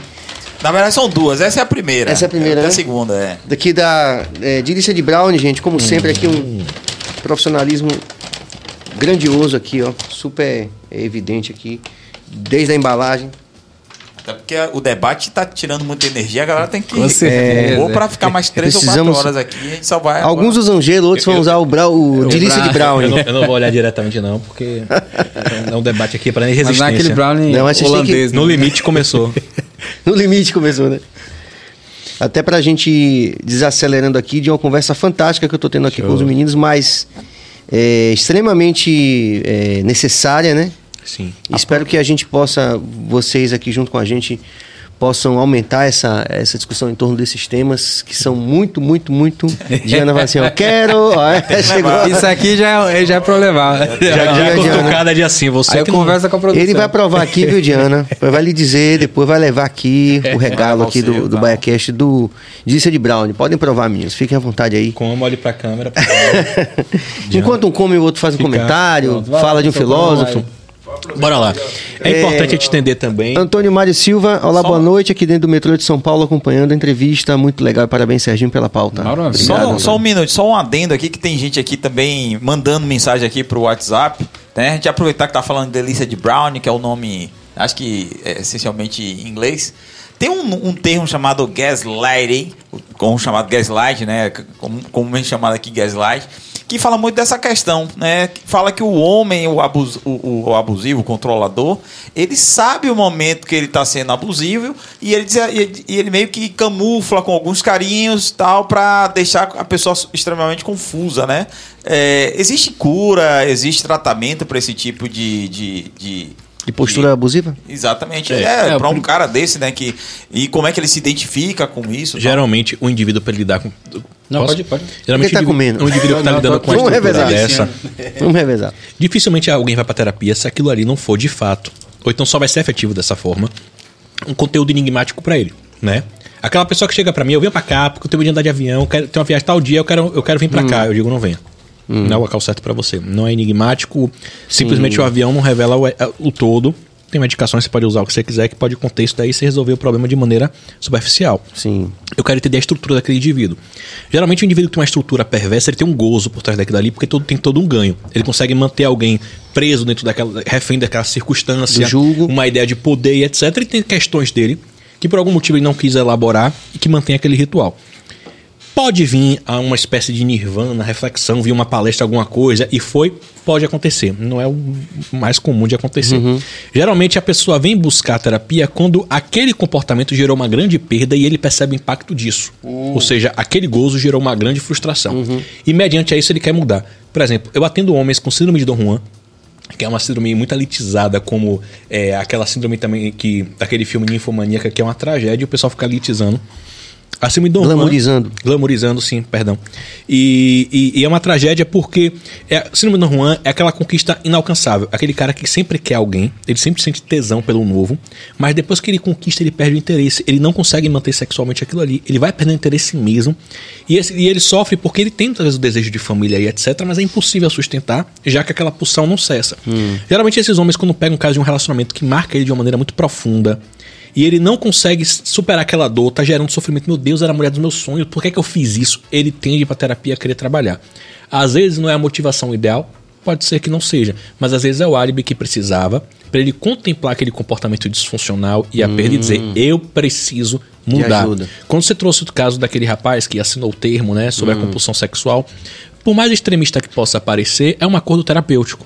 Porque ele está tendo uma responsabilidade afetiva de dizer, ó, eu sou isso, isso, isso. Eu prefiro mil vezes, e eu não estou dizendo que eu incentivo, mas eu acho honesto intelectualmente um cara que diz assim, eu não tô pronto para um relacionamento e sai pegando Salvador inteira, Hum. do que uma pessoa que assume uma relação, por exemplo, monogâmica para ficar pegando Salvador inteira. Sim. Entende? Entendi. Então eu trago sempre dentro dessa perspectiva do acordo terapêutico. O, aquele também ator que fez o pai de todo mundo odeia Chris, Julius. Sim, ele Terry fala, Crews. é, o Terry Crew, ele fala, ó, eu quase perdi meu casamento pela pornografia, eu era viciado. Então eu olhava toda mulher, eu achava que. Ele tem um vídeo no YouTube muito conhecido, legendado, que ele chora. Ele fala o quanto lutou, fez terapia pra lutar aquilo ali. Porque a terapia tava. De, a, a, a pornografia tava demais na vida dele, ele ia perder o casamento. Então ele olhou pra onde ele tava indo e tá dizendo, tá incontrolável Sim. eu já não consigo parar e pediu socorro. Teve uma, uma, uma, uma pessoa que apoiou, esteve ao lado, que poderia também não apoiar frente a essa manifestação. Eu prefiro muito mais um debate honesto. Eu sou assim, minha estrutura é assim, eu quero trabalhar essa questão. Você me ajuda? As pessoas trouxeram muito a esposa do Arthur Aguiar, a Maíra, Maiara, né? Eu sempre esqueço o nome, a Card. E é interessante as pessoas pensarem o seguinte: difícil na vida nunca escolher, é conviver com a escolha né? Se ela decide terminar o relacionamento, ela vai sofrer. É uma mudança, tem uma filha pequena, o marido que ela amou traiu ela. Se ela decide permanecer, também vai sofrer. Uma mudança, uma filha pequena, um marido que ela amou, descobriu traição. Ele querer mudar não significa que ela vai aguentar sustentar isso por muito tempo. Pode ser que ele mude e ela fale, superei também, mas pode ser que ela diga, ó, achei Mesmo que ia dar assim, conta é. e não dei. Sabe por quê? Porque na terapia tudo se resume a você e você mesmo. Você não tem que mudar pelo outro, você tem que mudar por você. Porque se tiver que mudar pelo outro, é só a relação acabar que sua terapia foi jogada por água abaixo. A terapia tem que gerar em você um desejo de mudança, um propósito. Quando o cara chega pra mim, eu venho pra cá porque minha relação vai acabar, ela mandou fazer terapia. Eu, digo, ó, não tem o que fazer aqui não. Essa- Essa parada, ela mandou fazer terapia. É, agora Você quando sabe um chega- cenário que tá, tá, tá se repetindo, falando muito na internet sobre isso, que Sim. é o cara narcisista, né? Sim. Como identificar o narcisista e tal. O narcisismo é, é- é um, um traço de personalidade, é, um, é um- uma, uma forma de personalidade, um transtorno de personalidade, né? Que é aquela pessoa que precisa inflar a autoestima de uma forma inflexível, né? O cara que sempre tá certo, o cara sempre né, é, precisa inferiorizar as outras pessoas, não aceita críticas e tal. Então essa pessoa narcisista dentro de uma relação, ela é muito desse perfil, ela jamais vai buscar apoio emocional, porque apoio emocional significa que ela fracassou Ele não é dividido. em lidar com as é próprias é, demandas emocionais, né? Então ela prefere guardar para ela mesma sofrer muito e tal. Ela, ela só vai é, sofrer não. O narcisista ele acaba não, não, não tendo esse sofrimento assim que a gente chama de sofrimento, né? Uhum. É, mas ele tem alguns danos, alguns é, efeitos sociais que acabam prejudicando ele. Quando a imagem E social dele, sim, sim. Quando a imagem social dele é, é- é de alguma forma prejudicada, ele vai buscar a terapia. Normalmente é nesse padrão aí, a imagem social. Ou quando alguma coisa muito forte acontece que ele não vai sustentar, né? Uma relação que no fundo ele gostava, e não- depois ele percebeu que não ia dar certo. Enfim, aí o narcisista vai buscar essa relação. É, a mudança do narcisista é realmente difícil, né? Parte de, de muito dele entender é, a sensibilidade que ele tem que ter com o outro, a geração de Empatia. exatamente. Que é muito difícil. É, é, Rafael falava da síndrome de Dom Juan, né? Que é uma pessoa que usa outras pessoas, né? Que é diferente do, do, do aventureiro, Sim. que a gente chamava do, do, do, do Jed Diamond, que ele fala assim: olha, a pessoa aventureira. Ela precisa ser responsável efetivamente. Sim. Olha, eu estou em uma aventura. Você quer vir comigo? Venha. É eu não vou ficar é- com é o- você é o para tempo sempre. dela. Né? Então, assim, não tem realmente nenhum problema de você admitir que não quer uma relação monogâmica, que não quer uma relação, não quer o felizes para sempre, que isso não é para você. O grande problema é você usar pessoas e gerar uma expectativa falsa. né? Ainda que outro Até projete, a- né, João? Exato. A psicologia sistêmica ela traz uma, uma metáfora muito interessante. Ela fala assim: gerar uma expectativa falsa em alguém é como você ir enfiando uma faca assim bem devagar na pessoa, né? e aí quando você frustra essa expectativa, você tira de repente. Né? Vai gerar uma hemorragia, ele vai acontecer um bocado de problema. Mas é isso que acontece com, quando a gente engana alguém, né? é, e não age de uma forma responsável afetivamente, né? E o narcisista faz isso. O narcisismo tem tratamento, mas é um, um transtorno de personalidade chamado eixo 2. Né? Os, os transtornos do eixo 2 são eixos- é, transtornos mais graves, segundo a psicologia. Né? Mas, mas é, tem mais resistência, exatamente. Então, no próprio, na própria terapia, existe um momento da terapia que o psicólogo precisa trabalhar a resistência do paciente. Em terapia, o paciente já vai com a resposta pronta, olha, eu percebi que o senhor, por exemplo, né? O senhor é, é formado em tal área, mas nessa área, pro meu caso aqui, acho que é melhor é, ir por, por, esse caminho aqui, né? Então a condução desse jeito aqui será. Né? Eu pesquisei o seu currículo, enfim. Caramba! Existe uma parada assim, né? Sim. Eu citava no, no, no, podcast passado que a gente falava sobre, sobre inferiorização da mulher, né? E aí uma psicóloga conhecida, ela falava o seguinte que é o paciente, é, é, namorado da, da, da, paciente dela, abordou ela no corredor, é, tentando explicar para ela por que, que ela estava conduzindo o caso da namorada dele errado. E o cara era engenheiro, né? Ou seja, uma parada assim, de maluco. Tá né? acontecendo muito isso. Isso, porque assim, o cara acha que por ser homem, e talvez ele não se perceba nessa, nessa questão, nesse jogo de poder. Sim. Mas ele acha que por ser homem, ele tem uma, uma palavra mais importante que a mulher que é psicóloga, que é conhecida, que tem um trabalho já, já consolidado. Conhecimento de causa, né? Exatamente. Então, é, é, é isso que é o narcisista. É desproporcional. Ele acha que é merecedor merecedor demais dentro da relação. Então eu mereço sair e jogar futebol com meus amigos, porque eu trabalho a semana toda. Pô, mas sua mulher também trabalha. É, mas ela tem que, ter que cuidar da casa. Por que, que ela tem que fazer isso? Não sei, eu não tenho uma explicação é, lógica. É uma relação ilógica, né? Tem uma forma, falando de relação ilógica, que é interessante para identificar a relação narcisista, relacionamento abusivo, que é você perguntar para eu pergunto para o paciente, né? Vem cá, você contaria para suas amigas e, e para a sociedade assim, o que acontece na sua relação? Por exemplo, você postaria no Instagram o que acontece na sua, na sua relação? Eu acho que não, acho que eu ficaria, eu ficaria envergonhada de falar. É um, é um bom Cara, termômetro. É um sim. Termômetro é. é um sinal de um que talvez aí. tenha uma coisa errada. Se você está querendo esconder, é porque no fundo você acha que não é agradável aquilo. Não que você precise da aprovação ou da desaprovação dos outros, mas é um termômetro interessante para uhum. você perceber, né? E a relação narcisista tem muito disso, né? O narcisista, ele é, é essa pessoa que coloca a outra como objeto, inferior, inferioriza a outra e a pessoa tem vergonha de falar pro outro, né? Eu pergunto assim, esse, é, essa atitude, esse pensamento que você tem, né? Às vezes a pessoa fala assim, poxa, eu realmente fiz uma coisa errada, eu acho que ele me bateu porque eu mereci e tal. Eu Caramba. pergunto para o paciente, esse, esse pensamento que você está tendo agora, você se orgulha dele ou se envergonha, né? A pessoa para, às vezes eu peço para repetir, repita esse pensamento. Aí a pessoa fala, fala de novo ele. É, eu me sinto culpada, eu acho que eu fiz errado, eu não deveria ter saído com aquela roupa. Fala de novo. Aí ela fala de novo.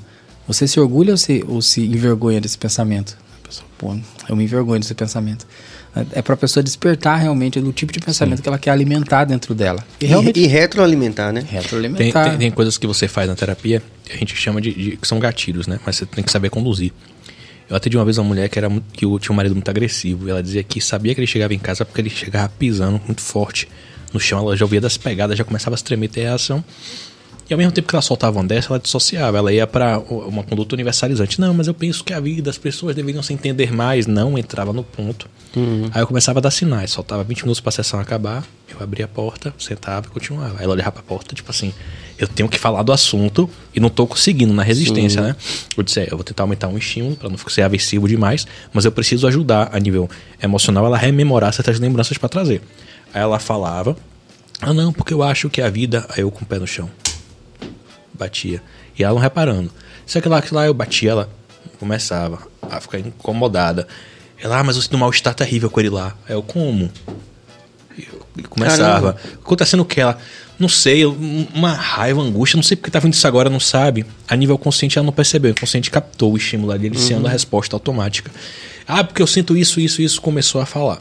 Por que, é que a gente traz do narcisismo de interessante? O narcisismo é uma clínica de uma estrutura de, de, de perfil diferenciado. Né, uma estrutura psíquica diferenciada. Então, quando a gente vai atender o narcisista, como ele bem trouxe, você precisa muitas vezes, independente de abordagem, só muda o nome, fazer um movimento que a gente chama de pendular. Eu conquisto espaço com ele para ganhar terreno. O narcisista só vai para terapia se ele tem alguma coisa atrapalhando o ritual dele, porque ele é pleno, ele é maravilhoso, ele é lindo, ele é incrível. E se alguém cometeu uma grande injúria ou a empresa exigiu que por algum motivo, mas que estão perseguindo ele porque ele é incrível. Então você faz um movimento pendular. O que é pendular? Nem sempre você espera ele vir. Você vai até ele. Ah, porque eu acho que as pessoas me perseguem e falam mal de mim. E por que as pessoas me perseguem? Porque eu sou diferente, eu sou um cara bonito, diferente dos demais, até o caso, né? O Dorian Gray é. Sim, sim. é, aí, aí o cara conduz essa perspectiva, vem cá. É, realmente são um, um rapaz bonito, afeiçoado, não sou, tá ganhando espaço no movimento pendular. Eu dou corda. Na hora hum. que você abre uma vacância, tipo assim, ei, doutor, uhum. eu permito você falar alguma coisa agora. Ah, mas aí outra mulher falou, digo outra. Foi, e de repente um homem interessante. Eu pensei que era só as mulheres. Ó, o doutor ignorância, fingindo que não sei, dando feedback pra ele. É verdade. Ainda bem que você falou, eu tava aqui pensando, será que tem alguma coisa comigo? Aí eu mostro uma. É? E o que seria? Não sei, eu sei que. é, eu, eu fico assim dizendo que eu sou perfeito, mas todo mundo pode ter alguma coisa, né, doutor? Eu digo, verdade. Você também não tem, não? Eu digo, você acha que eu tenho? Deve ter, todo mundo tem alguma coisa, não é? Ó, tentando fazer uma proximidade, mas eu vou dizer o mesmo, você diz o seu. Né? Aí eu vou trazendo essa proximidade para desenvolver quando vai desenvolve. Que é diferente, por exemplo, de uma histérica. Eu atendi uma paciente histérica, e que é o transtorno de personalidade histriônica, que o gozo dela é dizer muitas vezes que ela foi em tudo que é lugar e ninguém resolve o caso dela. Então, na verdade, ela lançava informações soltas, você percebe a histérica pela teatralidade. Doutor, fui abusado, como foi? Foi abusada, não lembro. Não lembro por quê, mas foi cinco vezes. Quem foi as pessoas que te abusaram? Eu não lembro. E, e vinha a dor, daqui a pouco, doutor, Sim. eu acho que meu filho é homossexual, baseado no que se for, qual é a situação? Ah, eu não sei, às vezes sempre soltava informação solta e ela falava e olhava pra mim. Como se fosse assim, quero ver o gozo da sua reação. Assustado com minha história. Então o gozo dela nas primeiras sessões é como se fosse assim, cada dia mais eu vou surpreender o doutor e ele vai testemunhar a minha desgraça. Que já fui 10 Tu- Tudo isso é um, um nível É um- inconsciente. inconsciente. Não é uma coisa que a pessoa vou fazer isso para. O problema é que Ele se eu chego pra terapia e já começo, não, análise selvagem, o problema é você, veja só, você rompeu com o gozo dela, não tem nada que sustente ali. Ela vai se sentir agredida e vai dizer, nunca mais da minha vida eu volto pra terapia. Eu começo, foi, que coisa. Quer dizer que cada. Estrutura é uma forma de atuação. É, cara. Completamente e, e, diferente. é interessante, eu falei Vocês tinham sobre que ganhar igual a. Maradona, velho. Cheque em branco, Ah, velho. obrigado. Só uma vez, né, João? Caramba, velho. Esse- esses transtornos, por exemplo, o narcisismo, é porque a gente tá falando aqui do que aparece pra gente. Imagina uma ponta de iceberg, assim, ou aquele Sim. exemplo que Freud usa. A ponta do iceberg aqui embaixo, todo toda a ele debaixo d'água. É, é isso, esse debaixo d'água que a gente tem que tentar chegar. descobrir. O narcisismo é essa questão da, da autoestima inflexível, eu sou maravilhoso, eu sou especial, as pessoas têm que me respeitar, eu não devo seguir as mesmas regras que outras pessoas Sim, seguem, sim. etc. né? Então, esse é o- a ponta do iceberg, ou seja, o que todo mundo vê. Você basta ter assim uma hora de conversa com a pessoa que você fala, pô, a pessoa tá contando vantagem demais, tem uma coisa errada aí, né? É, mas é essa pessoa, né? Por, trás, por baixo do iceberg tem uma pessoa com muito medo de expor a fragilidade. Né? Então é Seguro é, demais, é uma a, temática. A função, né? a função desse comportamento de autoestima inflexível Hum. é proteger essa pessoa do que tem por trás, que é eu sou inferior, eu sou, eu fui inferiorizado, fui humilhado às vezes na minha infância. Por isso que o abusador precisa de tratamento também. Porque se ele humilha, ele aprendeu esse padrão onde? né? Se ele vive uma relação disfuncional com alguém, né, tudo é empírico, tudo é aprendizado na, na vida, né? tudo é aprendizagem. Então tudo é condicionamento. Se ele está gerando problemas na relação, ele aprendeu em algum lugar. Tem uma, uma máxima da psicologia que diz o seguinte: que uma pessoa que causa problemas é uma pessoa com problemas. Né? Sim. Então a gente entende que por trás daquele indivíduo que também está fazendo alguém sofrer, existe alguém que sofreu muito e que aquilo, aquilo é um modo de, de, de proteção, né? Pra, pra- De lidar com aquilo. De, lidar com aquilo. Para conseguir desvendar o narcisista, né? é, a gente precisa desse, desse movimento, de ganhar espaço, Sim, né? sim. de de repente trazer alguma questão ou outra.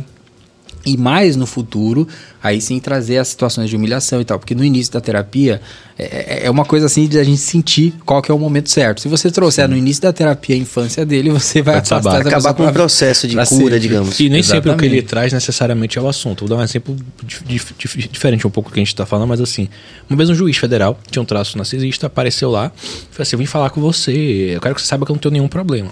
Aí eu disse, se eu der uma intervenção de que não tem nenhum problema, ele tá na defensiva, ele não volta mais. Né? E eu não vou conseguir desenvolver o caso dele. E, cara, sinceramente, não é dinheiro. Eu acho que depois de um tempo, você é músico, eu acho que você deve assistir isso também, né? você gosta de música, digo, e é, é um trabalho artesanal. Você quer saber que você está concluindo aquilo ali. Então, depois de um Sim. tempo, você fala assim: eu quero ver a resolução, eu quero ver o cara bem, mas a gente não pode ter aquele furor sangue, né? aquela ira pela cura. Tem um tempo do indivíduo, a gente respeita. Eu não tenho problema nenhum, mas eu venho aqui falar uma coisa pra você, falo tantos idiomas, lá vai, lá vai, lá vai. Eu venho aqui. É uma coisa simples, até ridícula. Minha mulher pediu pra trazer aqui pra você. Não me diga, mas. Eu também tenho minhas questões ridículas. Eu preciso Coisa saber do que você insignificante, trata. né? Um detalhe Doutor, insignificante. nunca morei em roça, nunca morei em nada. Olha que interessante isso. O que tá por trás disso. Mas, se aparecer que na cidade é difícil um sapo, eu tenho uma sensação de desmaio, uma sensação terrível, horrível, uma sensação de morte. Eu não fico bem. Eu vomito, eu, não- eu, não, eu não me sinto bem de maneira alguma. Chega uma vez que eu vomitei Por causa tanto que sapo. quase desidratei. Eu disse, interessante. Você aceita fazer uma técnica chamada dessensibilização sistemática? Dessensibilizar esse estímulo? Aceito, bora lá.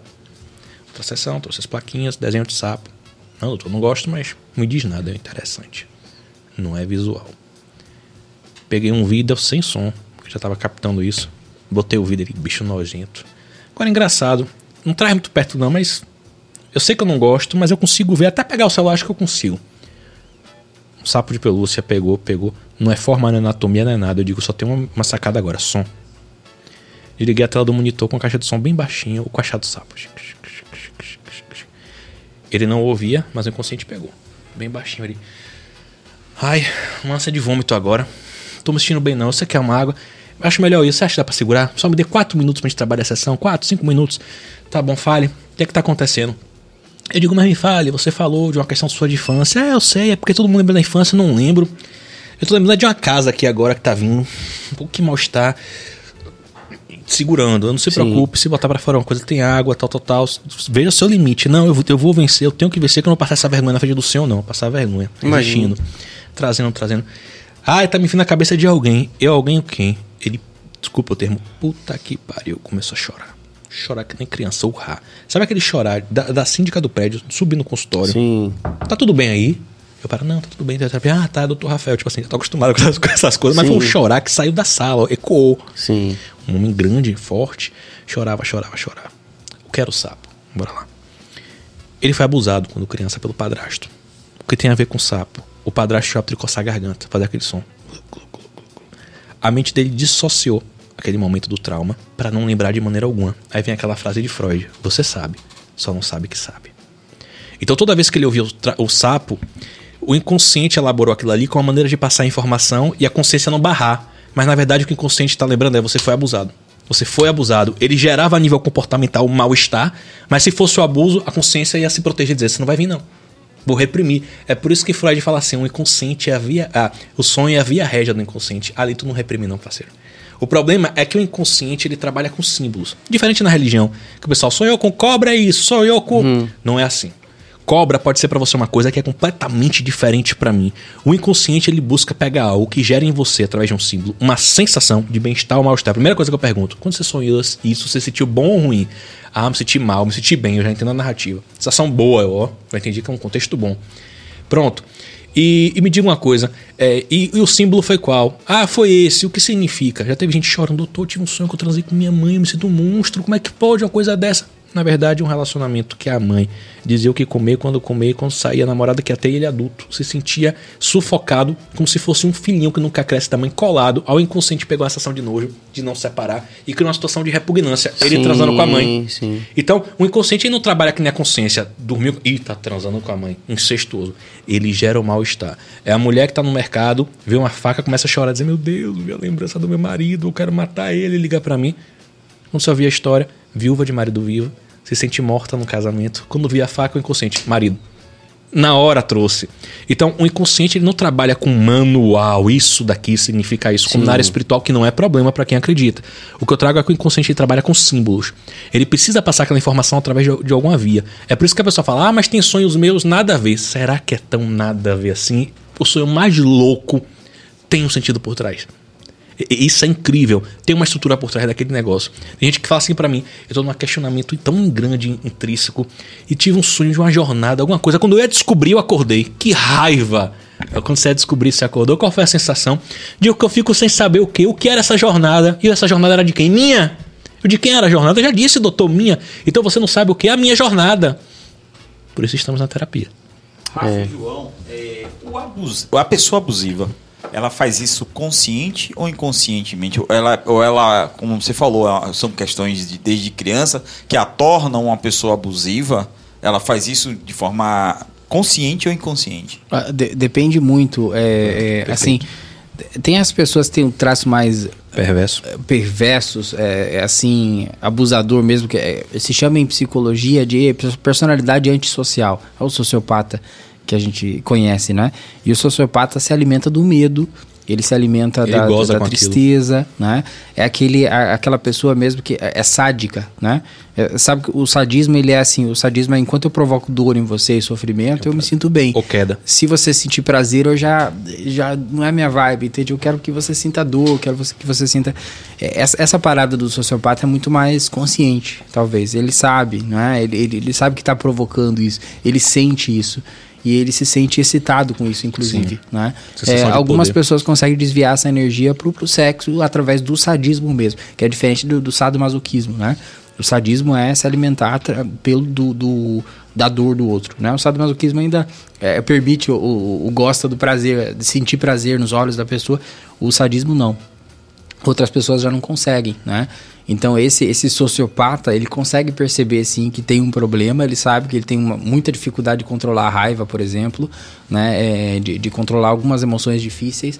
Né? Tem muita dificuldade em embotamento afetivo, que a gente fala, muita dificuldade de sentir empatia, de sentir tristeza. Tenta um etc. cargo de poder. E, e- ele é uma pessoa que dá muito certo no, no, no Cargo de ambiente poder, empresa, assim, empresarial e tal, porque é uma pessoa que consegue manipular com muita facilidade. Então ele vai se destacar às vezes nesses Religião pode ambientes, porque ele, é exato, como é o caso de João de Deus, por exemplo.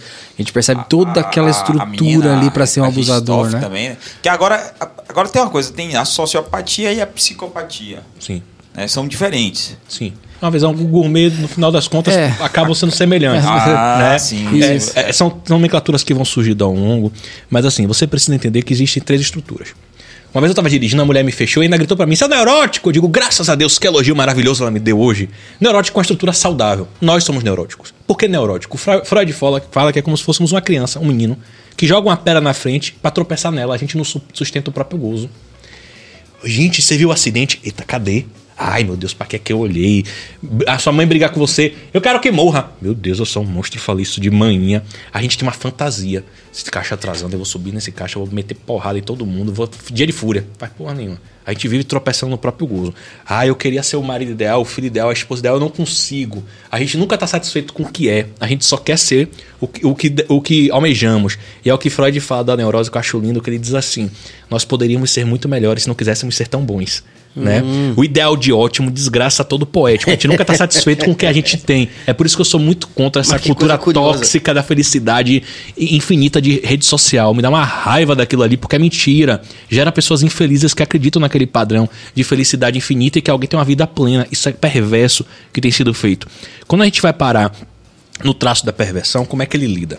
Quando você vê, por exemplo, um caso, tem vários traços. Tem gente que não comete crime, mas tem um traço e se manifesta É, justamente através isso, de que o condutas. psicopata ou o Não precisa sociopata, é, ele pode ser tipo, ele pode ser o Empresário, Musk. É, sim. ele pode ser o Elon Musk que não desenvolveu o lado de, É, de- ele, ele se manifesta geralmente atraindo por cargo de poder. Então, liderança religiosa, política. Quer dizer que todos são? Não. Mas ele gosta da sensação de controle. Tem muitas maneiras perversas de você perceber uma estrutura perversa, é, que não é uma estrutura neurótica, né? O perverso, primeiro, ele tem uma coisa que a gente chama de desmentido da castração. O que é a castração? Nós, neuróticos, sofremos uma castração quando a gente deseja e tropeça no gozo. Fala, castrou. Poxa, vem uma mulher ali, vontade de pegar, fazer um sexo violento com ela, não fez, ficou na cabeça, olha, né? Vou fazer isso, já fiz, já desejei. Ca- Castrou. Tá ali, no campo desejo. O perverso, ele tem um desmentido da castração. Ele busca um álibi pra justificar e fazer. Ele é a Sim. última palavra. Uma vez quando teve aquele maníaco do parque, eu não sei se vocês lembram, ele ficou preso numa cadeia que tinha o secreto do picadinho, não sei o nome do cara. Que o cara disse que aceitava qualquer um. O cara tinha matado o pai, mas estuprador ele matava.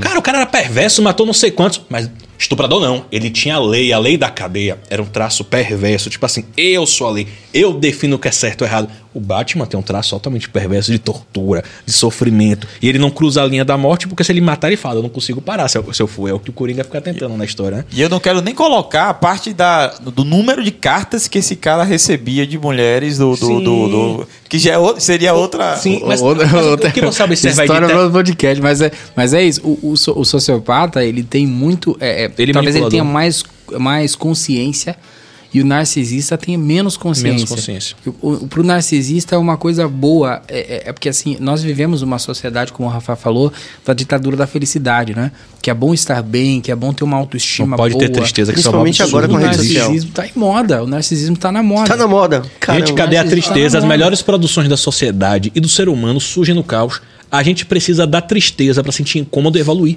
A Bíblia fala Pô, sem tristeza não é evolução, bicho. E eles aproveitam das dores das pessoas. Eles observam muitas vezes as mulheres, as feridas, aquele ponto de cada uma do sofrimento de, da vida delas e vão ali naquele alvo.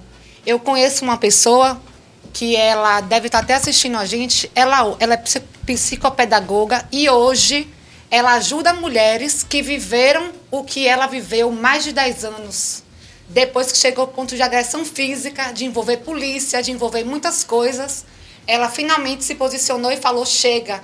E hoje ela trabalha com isso, ajudando mulheres a se resgatarem, a se posicionarem e a se valorizarem, a encontrarem a dor realmente e falar: não, vou dar um basta.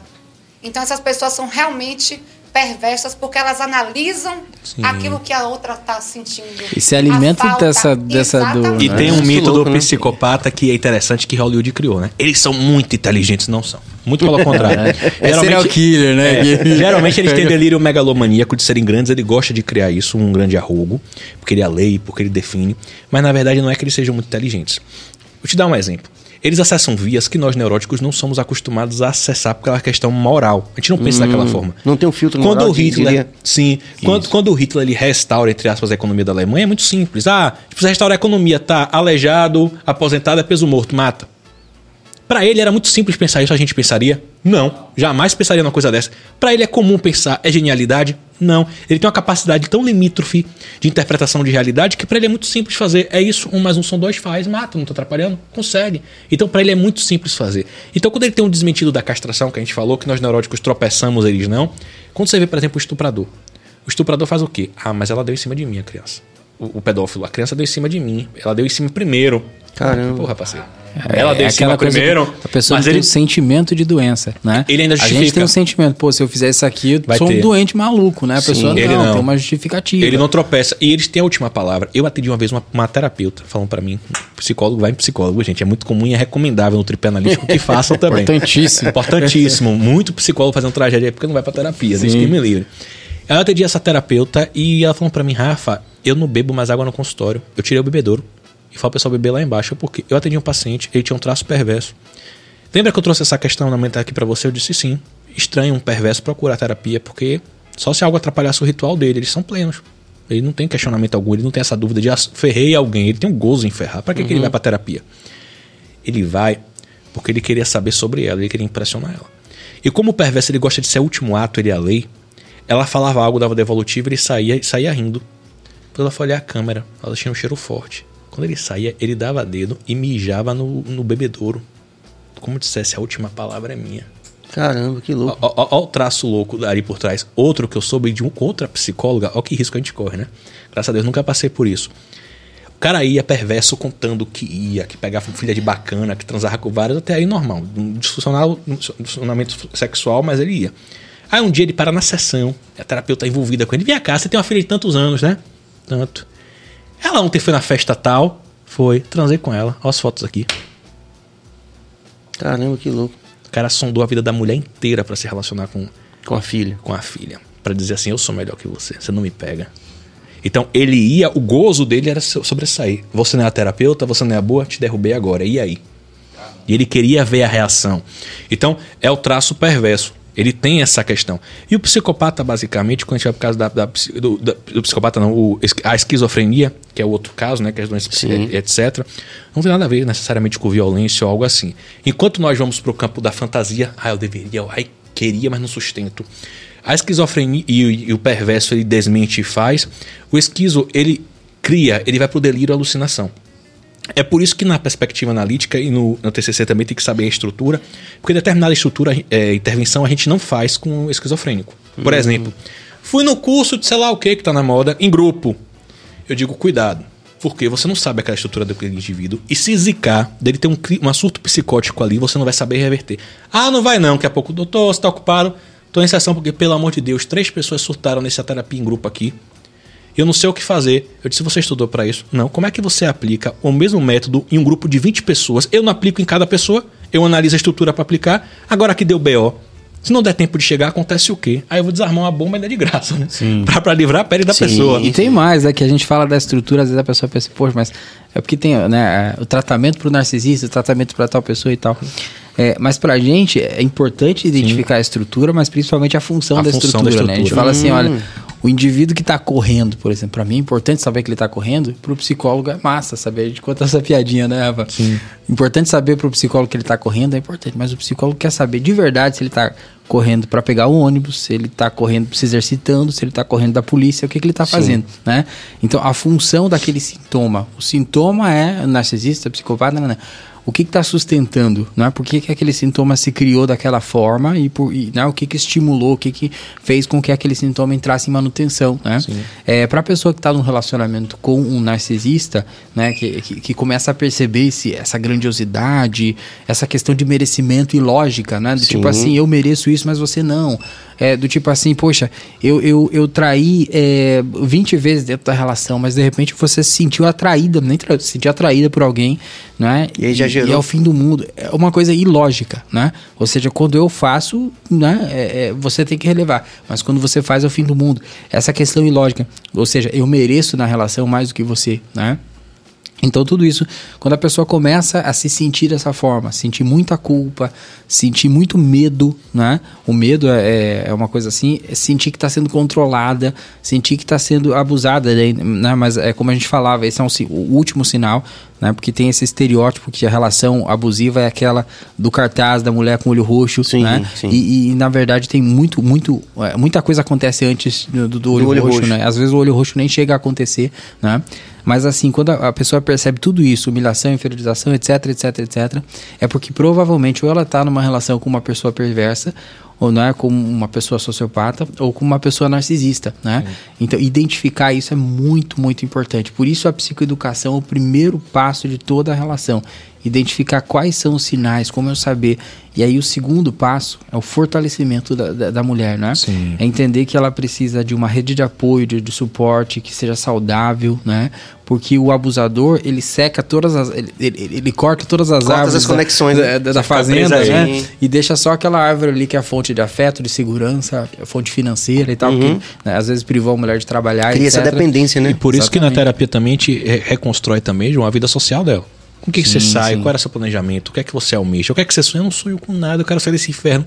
Não, mas peraí, vamos supor que hoje você saiu. Ai meu Deus, vai ser uma luta. Tá, qual a pior coisa que poderia acontecer? Primeiro, eu, eu começo a comprimir o e se, que é um pensamento contrafactual, né? Que é um ponto que a gente pode até abordar. E, e eu começo a trazer para a realidade concreta. Aí ela começa a aprender como domina aquilo ali. Depois que ela aprende como domina aquilo ali, como é a pessoa que você gostaria de se tornar? Ah, mas aí é utopia. Eu digo, não. Cada dia a gente forja o que nós gostaríamos de ser. Eu me tornei muitas coisas e quero me tornar muitas outras. Tem uma frase de Sócrates que ele fala assim, Aristóteles: Nós somos o que repetidamente fazemos. A excelência não é virtude de ninguém, ninguém nasce excelente, é consequência do hábito. Você faz, faz, faz, faz, repete tanto que tem hora que você se torna excelente. Pelo próprio esforço e repetição. Então, como é que você quer ser? Ah, eu quero ser uma pessoa mais comunicativa. Tá, você não vai chegar um belo dia na palestra e dizer, "Oi, gente, mil pessoas. meu desafio hoje, viu? Não, aí você vai bloquear, vai ser muito pior. Você começa hoje, eu vou descer, comprar pão. Eu vou falar com o porteiro, bom dia, se eu não consigo falar com ele. Oi, bom dia, tudo bem? Tudo. Como é que tá você? Aí ele vai começar a falar. Aí a pessoa, Rafa, fiz tudo o que você falou, me senti bem, mas aí ele puxou mais assunto, eu não sabia o que falar. Aí descia, não tem problema. Você desce, aí no outro dia, oi, bom dia. Começou a render, daqui a pouco falava com o porteiro. Daqui a pouco o porteiro e o faxineiro. Quando viu, tava falando com todo mundo e isso tornou um hábito na vida dela. Mas consequência, de maneira progressiva. Então ela começa a montar sonhos, eu começo a enamorar para ela essa visão de mundo que ela quer se tornar. À medida que ela deseja, ela fala: Eu já sei para onde eu vou se eu sair daqui. Não é só o caos. Não é o fim de tudo. Eu tiro aquele pensamento universalizante negativo de que acabou e é o fim de tudo e trago evidências de como seria uma vida alternativa caso ela tome a decisão. E aí a gente chama isso de pensamento contrafactual. O que é pensamento contrafactual? Tá na moda da Marvel, né? Do universo paralelo, multiverso. É como se fosse uma realidade alternativa. Sim. Quando a gente é assaltado, a gente fala o quê? Deus me livre guarde. Ah, se eu tivesse feito. É porque eu não tava num dia bom, senão eu dava três mortais pra baixo, uma pirueta e um, o Magri derrubava o cara e o cara não levava nada. A gente começa a montar realidades alternativas onde se a gente tivesse agido diferente, as coisas mudariam. E isso pode ser péssimo, porque, por exemplo, na relação, muitas vezes a mulher se culpa tanto pela traição que o cara fez, muitas vezes, e diz assim, mas se eu tivesse sido melhor nisso, se eu, o se não tem teto, é imaginação. Então você precisa ir para a realidade concreta. E você precisava se submeter a isso por quê? Ah, mas eu podia ser mais assim. E o que ele podia ser também? Uma vez eu atendi uma paciente que dizia assim pra mim: Poxa, eu fui casada há 50 anos. Eu sabia que ele não podia comer queijo, mas ele brigou, me jogou na parede. Quer comer queijo, comer queijo Caramba. idoso. Eu comprei um quilo de queijo, botei na geladeira. Ele comeu queijo, morreu no outro dia. Problema de, de, Porra. de pressão. E ela se condenava pela morte dele. Aí uma sessão eu fiz, né? Como o Rogers, pobre senhor de 43, ou era 53 anos de idade, com queijo, né? Coitado, uma vítima. Ela comprou queijo. Ela matou ele? Não. Ele não teve controle frente a uma questão do queijo, decidiu consumir. E por que a responsabilidade tem que ser dele, dela se, se a ação foi dele? Difícil não é escolher, é conviver com a escolha. Ele escolhe e ela paga a conta? Você entende? Então a via que começa a desconstruir essa. Não, bora trabalhar o e si. Bora trabalhar o positivo. É contrafactual que chama? Contrafactual. Você cria evidências contrárias. Isso foi muito visto, sabe onde? Psicologia do esporte. Você sabia que no pódio quem mais sofre é o segundo lugar? Por quê? Porque o segundo lugar ele sempre fica, e se eu tivesse mudado isso aqui, eu tinha vencido. Foi por pouco. Foi hum. Eu tive até um desempenho melhor. O terceiro lugar tá ali, ó. Vibrando, pô. Massa, pô, cheguei no pódio dessa vez. Louco próxima, ser humano, né, bicho? É. O segundo fica ali, foi por pouco. Olha, eu dizia isso na faculdade, sabe o que ver? Velho, me dê 7, mas não me dê 9,9. Quer virar meu inimigo, me dê 9,9. Poxa, dá 10, por causa de um décimo, a gente fica. É. Pô, não esperava chegar, mas já que chegou redor dessa porcaria, a gente tem essa sensação de completude. Então a gente chama de pensamento contrafactual. Nós podemos usar isso de maneira positiva. Tem livros como o que eu mais sou apaixonado, do Victor Frankl, no sentido da vida, né? Sim. Campo de concentração nazista. E ele, no meio ao caos, ele ressignifica e encontra um propósito. A gente pode, pô, no passado eu fiz tanta coisa, hoje eu faria diferente. Eu já. Olha que bacana. É. A gente evoluiu, encontrou um propósito, um sentido e transformou frente a isso. E eu acho que olhar para trás e ressignificar é a melhor coisa que o ser humano pode fazer. Sim. As e, experiências surgem com isso. E uma coisa importante demais é que, é lógico, existe uma grande dificuldade da mulher sair dessas relações, uma, uma grande questão que as pessoas falam é porque não, não saiu ainda, demorou 10 anos para sair e tal. Mas existem vários fatores, né? vários tipos de violências, inclusive, que acontecem. A gente conhece a, a, violência agressiva e a verbal, que a gente fala, né? Mas tem um tipo de violência chamado é, violência patrimonial, né? É, que é o cara Sim. privando a mulher de, de, usar o carro, de, sei lá, de, de coisas assim, né? De, é, cartão. Porque o cara tira, né? desestimula a mulher a trabalhar. Tira né? toda a iniciativa, tira né? tudo, tudo, tudo. Então, é, eu sempre falo Acaba assim... Acaba tá fazendo assim com a cabeça. Né? não existe mulher que, que não quer sair da relação, que gosta de apanhar. Existe mulher que está enfraquecida, que é, foi abusada demais e, e, está enfraquecida e está com dificuldade de sair. E agora eu vou dizer uma frase bem polêmica que eu acho que eu acho que faz todo sentido que a gente está falando aqui. É, todo abusador odeia uma feminista. Sim. Odeia, odeia. Odeia o feminismo com todas as forças. Por que, que o abusador o odeia dele. o feminismo? Porque tira o poder dele. Exato. Né? Então, é, é, Qualquer semelhança com perfis ideológicos atuais no Brasil é mera coincidência. Era gente? coincidência. eu não estou dizendo, eu estou aqui. Brincadeira. É, e, e, agora, com essa perspectiva do podcast dedicado a isso, é, que eu acho fantástico, eu queria que você falasse um pouco sobre essa perspectiva de, de ampliar essas discussões e ampliar essa consciência né, da, das pessoas que, que, que, serão tocadas por essa experiência que vocês estão, a partir de agora, propondo aí. Queria que vocês falassem para, não vou dizer fechar, mas para poder é, convidar as pessoas que estão vendo agora a qualquer tempo para ampliar justamente essas discussões que são tão importantes na nossa sociedade com essa nova experiência do podcast. Fale um pouco sobre isso. Tem uma... Ó, eu, eu, eu, assim, acho é, quem está é, vendo aqui, eu sei que é muito importante que mulheres vejam, é fundamental Sim. e tal. Mas por que pareça, a mulher sabe de muitas coisas já sobre esse tema. A mulher cuida da saúde, inclusive da saúde mental, mais do que o homem. Né? E, e o, o, meu apelo é para o homem. Né? Eu trabalhei muito tempo, como eu falava, palestras é, para mulheres, mas depois de um tempo eu mudei o foco, porque eu Sim. percebi que o homem precisa de treinamento, ele não precisa assim só de psicoeducação, como a gente está falando aqui. Esse é o primeiro passo e fundamental, importantíssimo. Sim. Mas o homem precisa de treinamento. Não foi ensinado. Ele não aprendeu assim, assim, assim ele, o homem aprende, por exemplo, a conquistar uma mulher, a chavecar, etc, etc. Mas quando chega numa relação com responsabilidade afetiva, respeito, etc., ele não aprendeu porque simplesmente na vida dele não teve acesso a essas coisas, né? Então os homens que estão assistindo, que busquem informação sobre isso, né? É, como ser um homem melhor, inclusive para os seus filhos e, e, filhas, não sei, né? Mas assim para a gente constru conseguir construir um mundo melhor, né? Com, com regras lógicas. Muitos homens trazem essa coisa de ah, pô, mas é, as mulheres não querem é, igualdade, elas querem ser mais do que os homens e tal.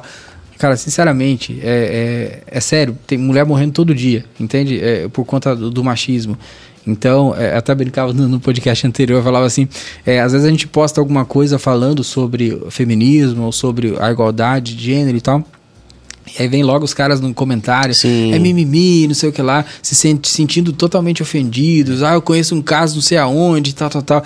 E eu, eu brincava assim que é, é, parece que o cara tá no CSI Special Victims, né? Que, nossa senhora, agora o, é. o homem tá. É, é- é o homem que tá morrendo, é sério isso? Não é. A gente Mas é a um parte do problema. Eu, eu... E a gente precisa atentar para isso, para tentar mudar. Então, acho que o homem precisa de treinamento, Uhum. né? Precisa treinar os filhos também em relação a isso.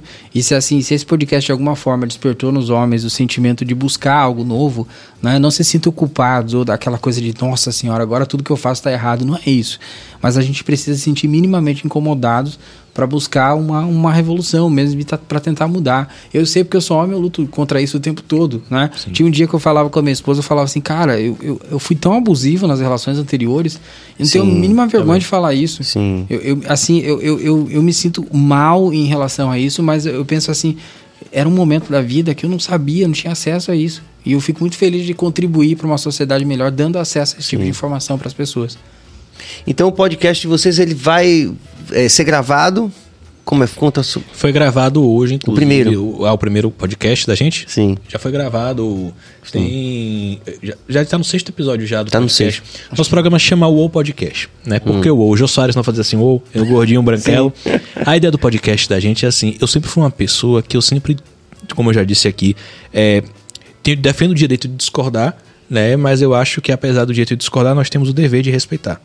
Então, eu sou um cara que eu converso com pessoas de pensamentos mais loucos possíveis, visões políticas antagônicas. Eu cresço muito com isso, eu gosto de beber disso. Então, eu sempre fui uma pessoa que gostava da convivência. Eu sempre, quando eu liguei pra João, eu disse assim: João, eu tô pensando em montar um projeto de entrevista. Que a gente converse desde o cara do queijo coalho da praia, Sim, que tem história pra legal. contar, né? É, o Uber e etc. Até alguém que tem uma experiência de vida. E a gente não tá aqui pra deixar a pessoa desconfortável, é trazer a verdade dela. Que pode ser a minha, ou a sua, ou não, mas a gente vai conversar de uma maneira muito leve, descontraída, porque eu não quero aceitar que ninguém me amordasse acerca do que falar. Claro que, perdão, como com consciência, né, dentro dessa perspectiva. Então o O Podcast ele surgiu com esse projeto. João sempre foi uma pessoa que eu sempre admirei muito e a gente sempre se deu muito bem a nível profissional. Graças a Deus, nossos pacientes sempre boas referências. Eu sempre brinco que quando alguém fala assim pra mim, Rafa, me diga o profissional, eu fico assim naquela perspectiva de João João está com a agenda, ele não, eu fico meio pé atrás. Por quê? Claro que existem milhares de bons profissionais. Mas eu brinco dizendo que a partir do momento que você dá referência, você comprova que aquele profissional é qualificado, esforçado, dedicado. Então eu sempre tive muito pé atrás de dar o meu aval para algo e de repente sentir que o indivíduo não se empenha tanto em estudo. A gente vê pessoas que infelizmente saem da faculdade e já vão sair atendendo, não faz uma pós, não busca conhecimento todos os dias, não participa de curso, não busca se capacitar, não busca novos meios e com aquele nível de ferramenta tenta atender, então a gente sabe que não vai dar a- Sim, o melhor resultado, o melhor resultado. melhor resultado possível. Então, é, fluiu muito, ele prontamente aceitou, casou a ideia, a gente pensou em música, botou a música do, do ACDC de entrada, né? Pra, pra- pra mudar mesmo. E a abertura, na maior, a gente botava conservador, liberal, centro, esquerda, vai pra direita, não tinha no olho pra cima, pra Sim, baixo, pra sim, cima. Vou pra onde? É, é, democracia, é, a gente falava Monarquia. também. Monarquia, sei lá. E aí, o que é certo? Ah, deixa pra lá, bora começar. Então, a ideia era o quê? Traga a sua visão, bora entender a sua Sim, perspectiva de mundo. Eu sou o tipo de cara, cara, que já participa de debate com mulheres militares. E aposentadas, e dizer assim, ó, na ditadura era assim, assim, assim, depois com pessoas do movimento de esquerda, depois do movimento de direita, e eu transito nisso numa facilidade, eu sou apaixonado porque eu vejo pontos em cada lado e vejo não o que separa eles, mas o que une. Por incrível que pareça, todos têm uma perspectiva que buscam solução para o Brasil. E todos amam a pátria de maneira igual.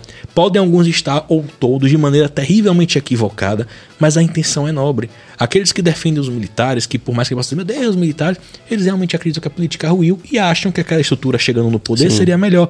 Aí eu sempre devolvo, mas se eles entrarem, quem tira? Aí a pessoa para pra pensar, mas ela tem um, um sofrimento Sim. ali é, patriótico de que seria uma solução, ela quer buscar uma solução. Ela Talvez não, acredita naquilo. e pra mim isso já, já é o suficiente pra eu não odiar ela. Eu já percebo que não é um indivíduo, inferior a mim, que quer plantar o caos, o comunista, o, o, o bolsonarista. Não, cara.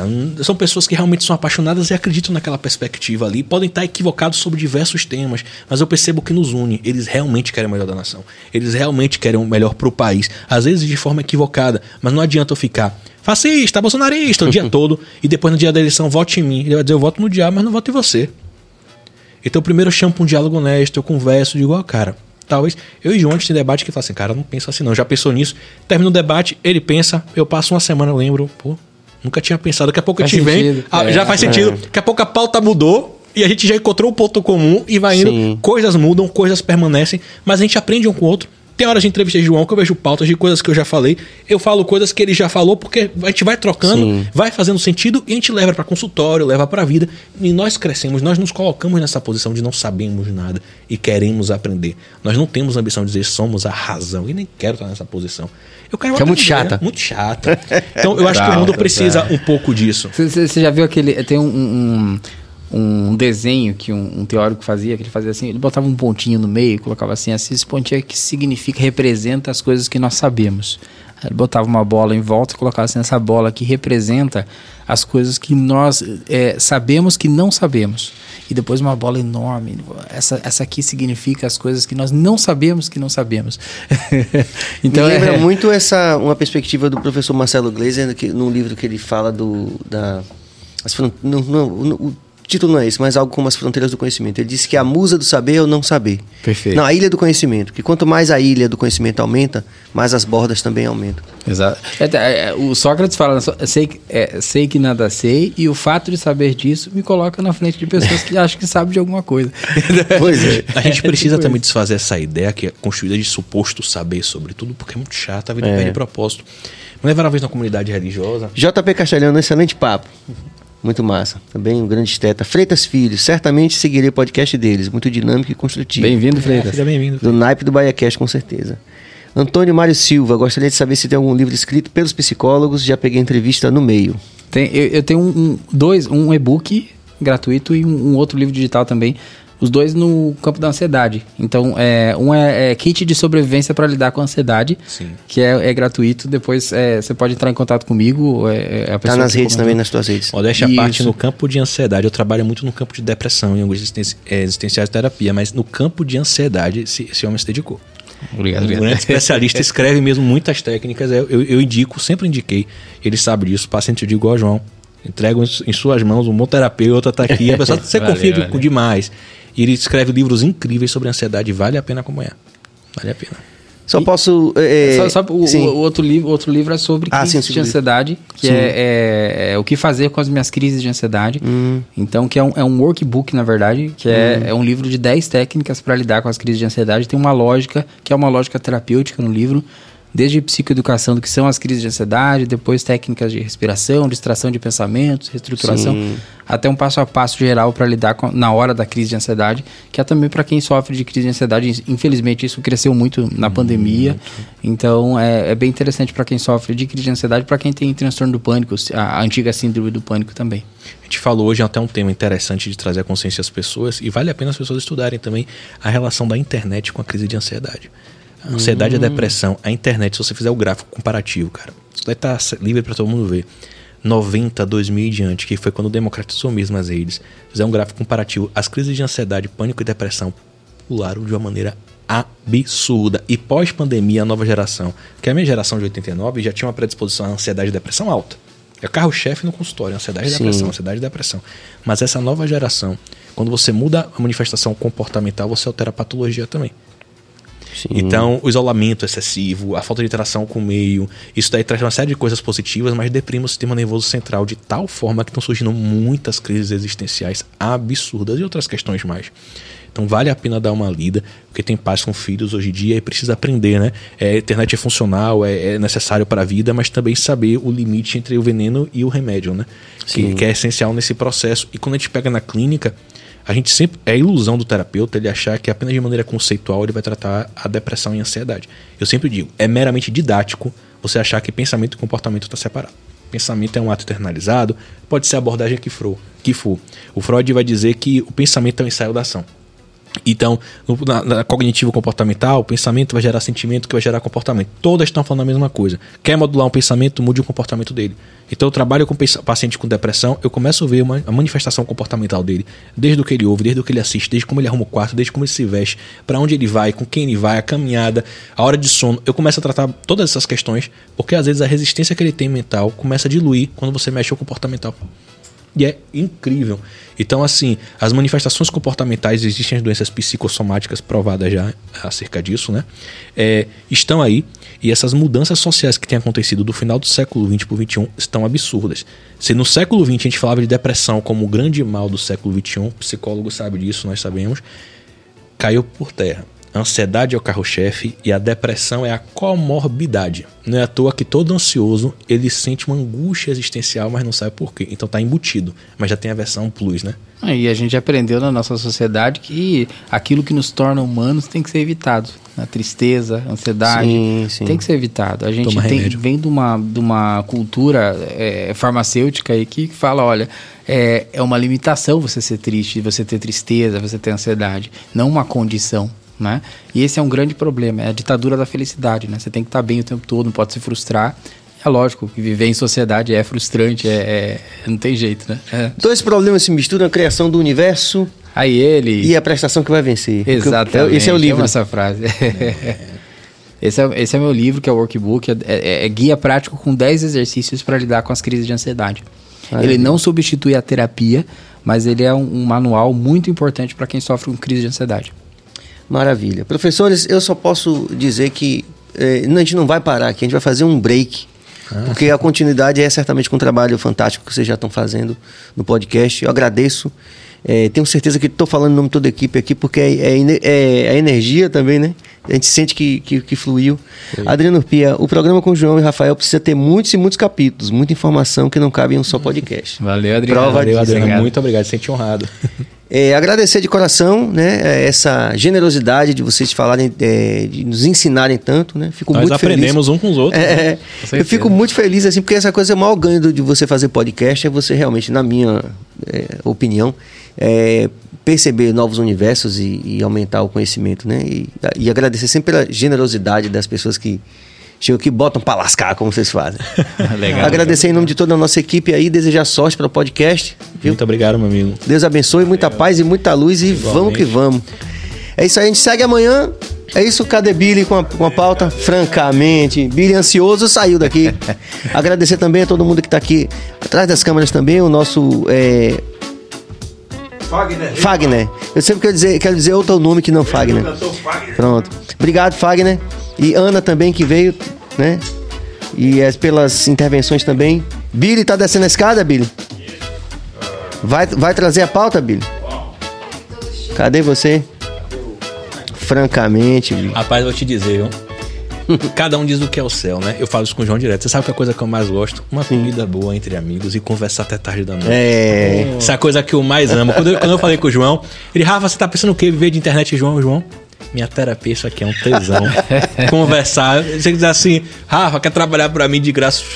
Né, Conversando, eu, eu amo isso aqui. Isso é Mas ganhando é até demais. melhor também, né? melhor É um bom investimento. Com certeza. Manda essa pauta, Billy. Vamos lá, amanhã vamos ter Ayla Boer trazendo Uhum. aqui. Ela acabou de lançar um livro, vai ser bem interessante. Maravilha. E quarta-feira teremos um cantor baiano chamado Jô, né? Que também é bem interessante, procurou a gente e tal. Maravilha. Então, E na quinta? Hum, aí eu vou ficar te devendo. Penetra a Penetra pode também. Vai ter, eu- é, é uma menina, uma fanqueira, vou adiantando a vocês, é uma fanqueira que vai estar aqui. Amanhã a gente manda, né? Hein? Amanhã a gente com fala. certeza a gente vai divulgar um pouquinho mais e tal. Agradecer também ao TikTok. O TikTok acabou de devolver nosso, nosso vídeo? corte. Que, exato, que já ia bater um milhão, eles pararam, mas agora fiz o, o lá. Pedi desculpas, eles devolveram o TikTok lá. Então vai bater dois Rumo milhões. a um milhão agora. Valeu, Beleza. TikTok. Agradecer toda a equipe, aos professores mais uma vez e amanhã a gente está de volta às 19 horas. Paz e luz, valeu.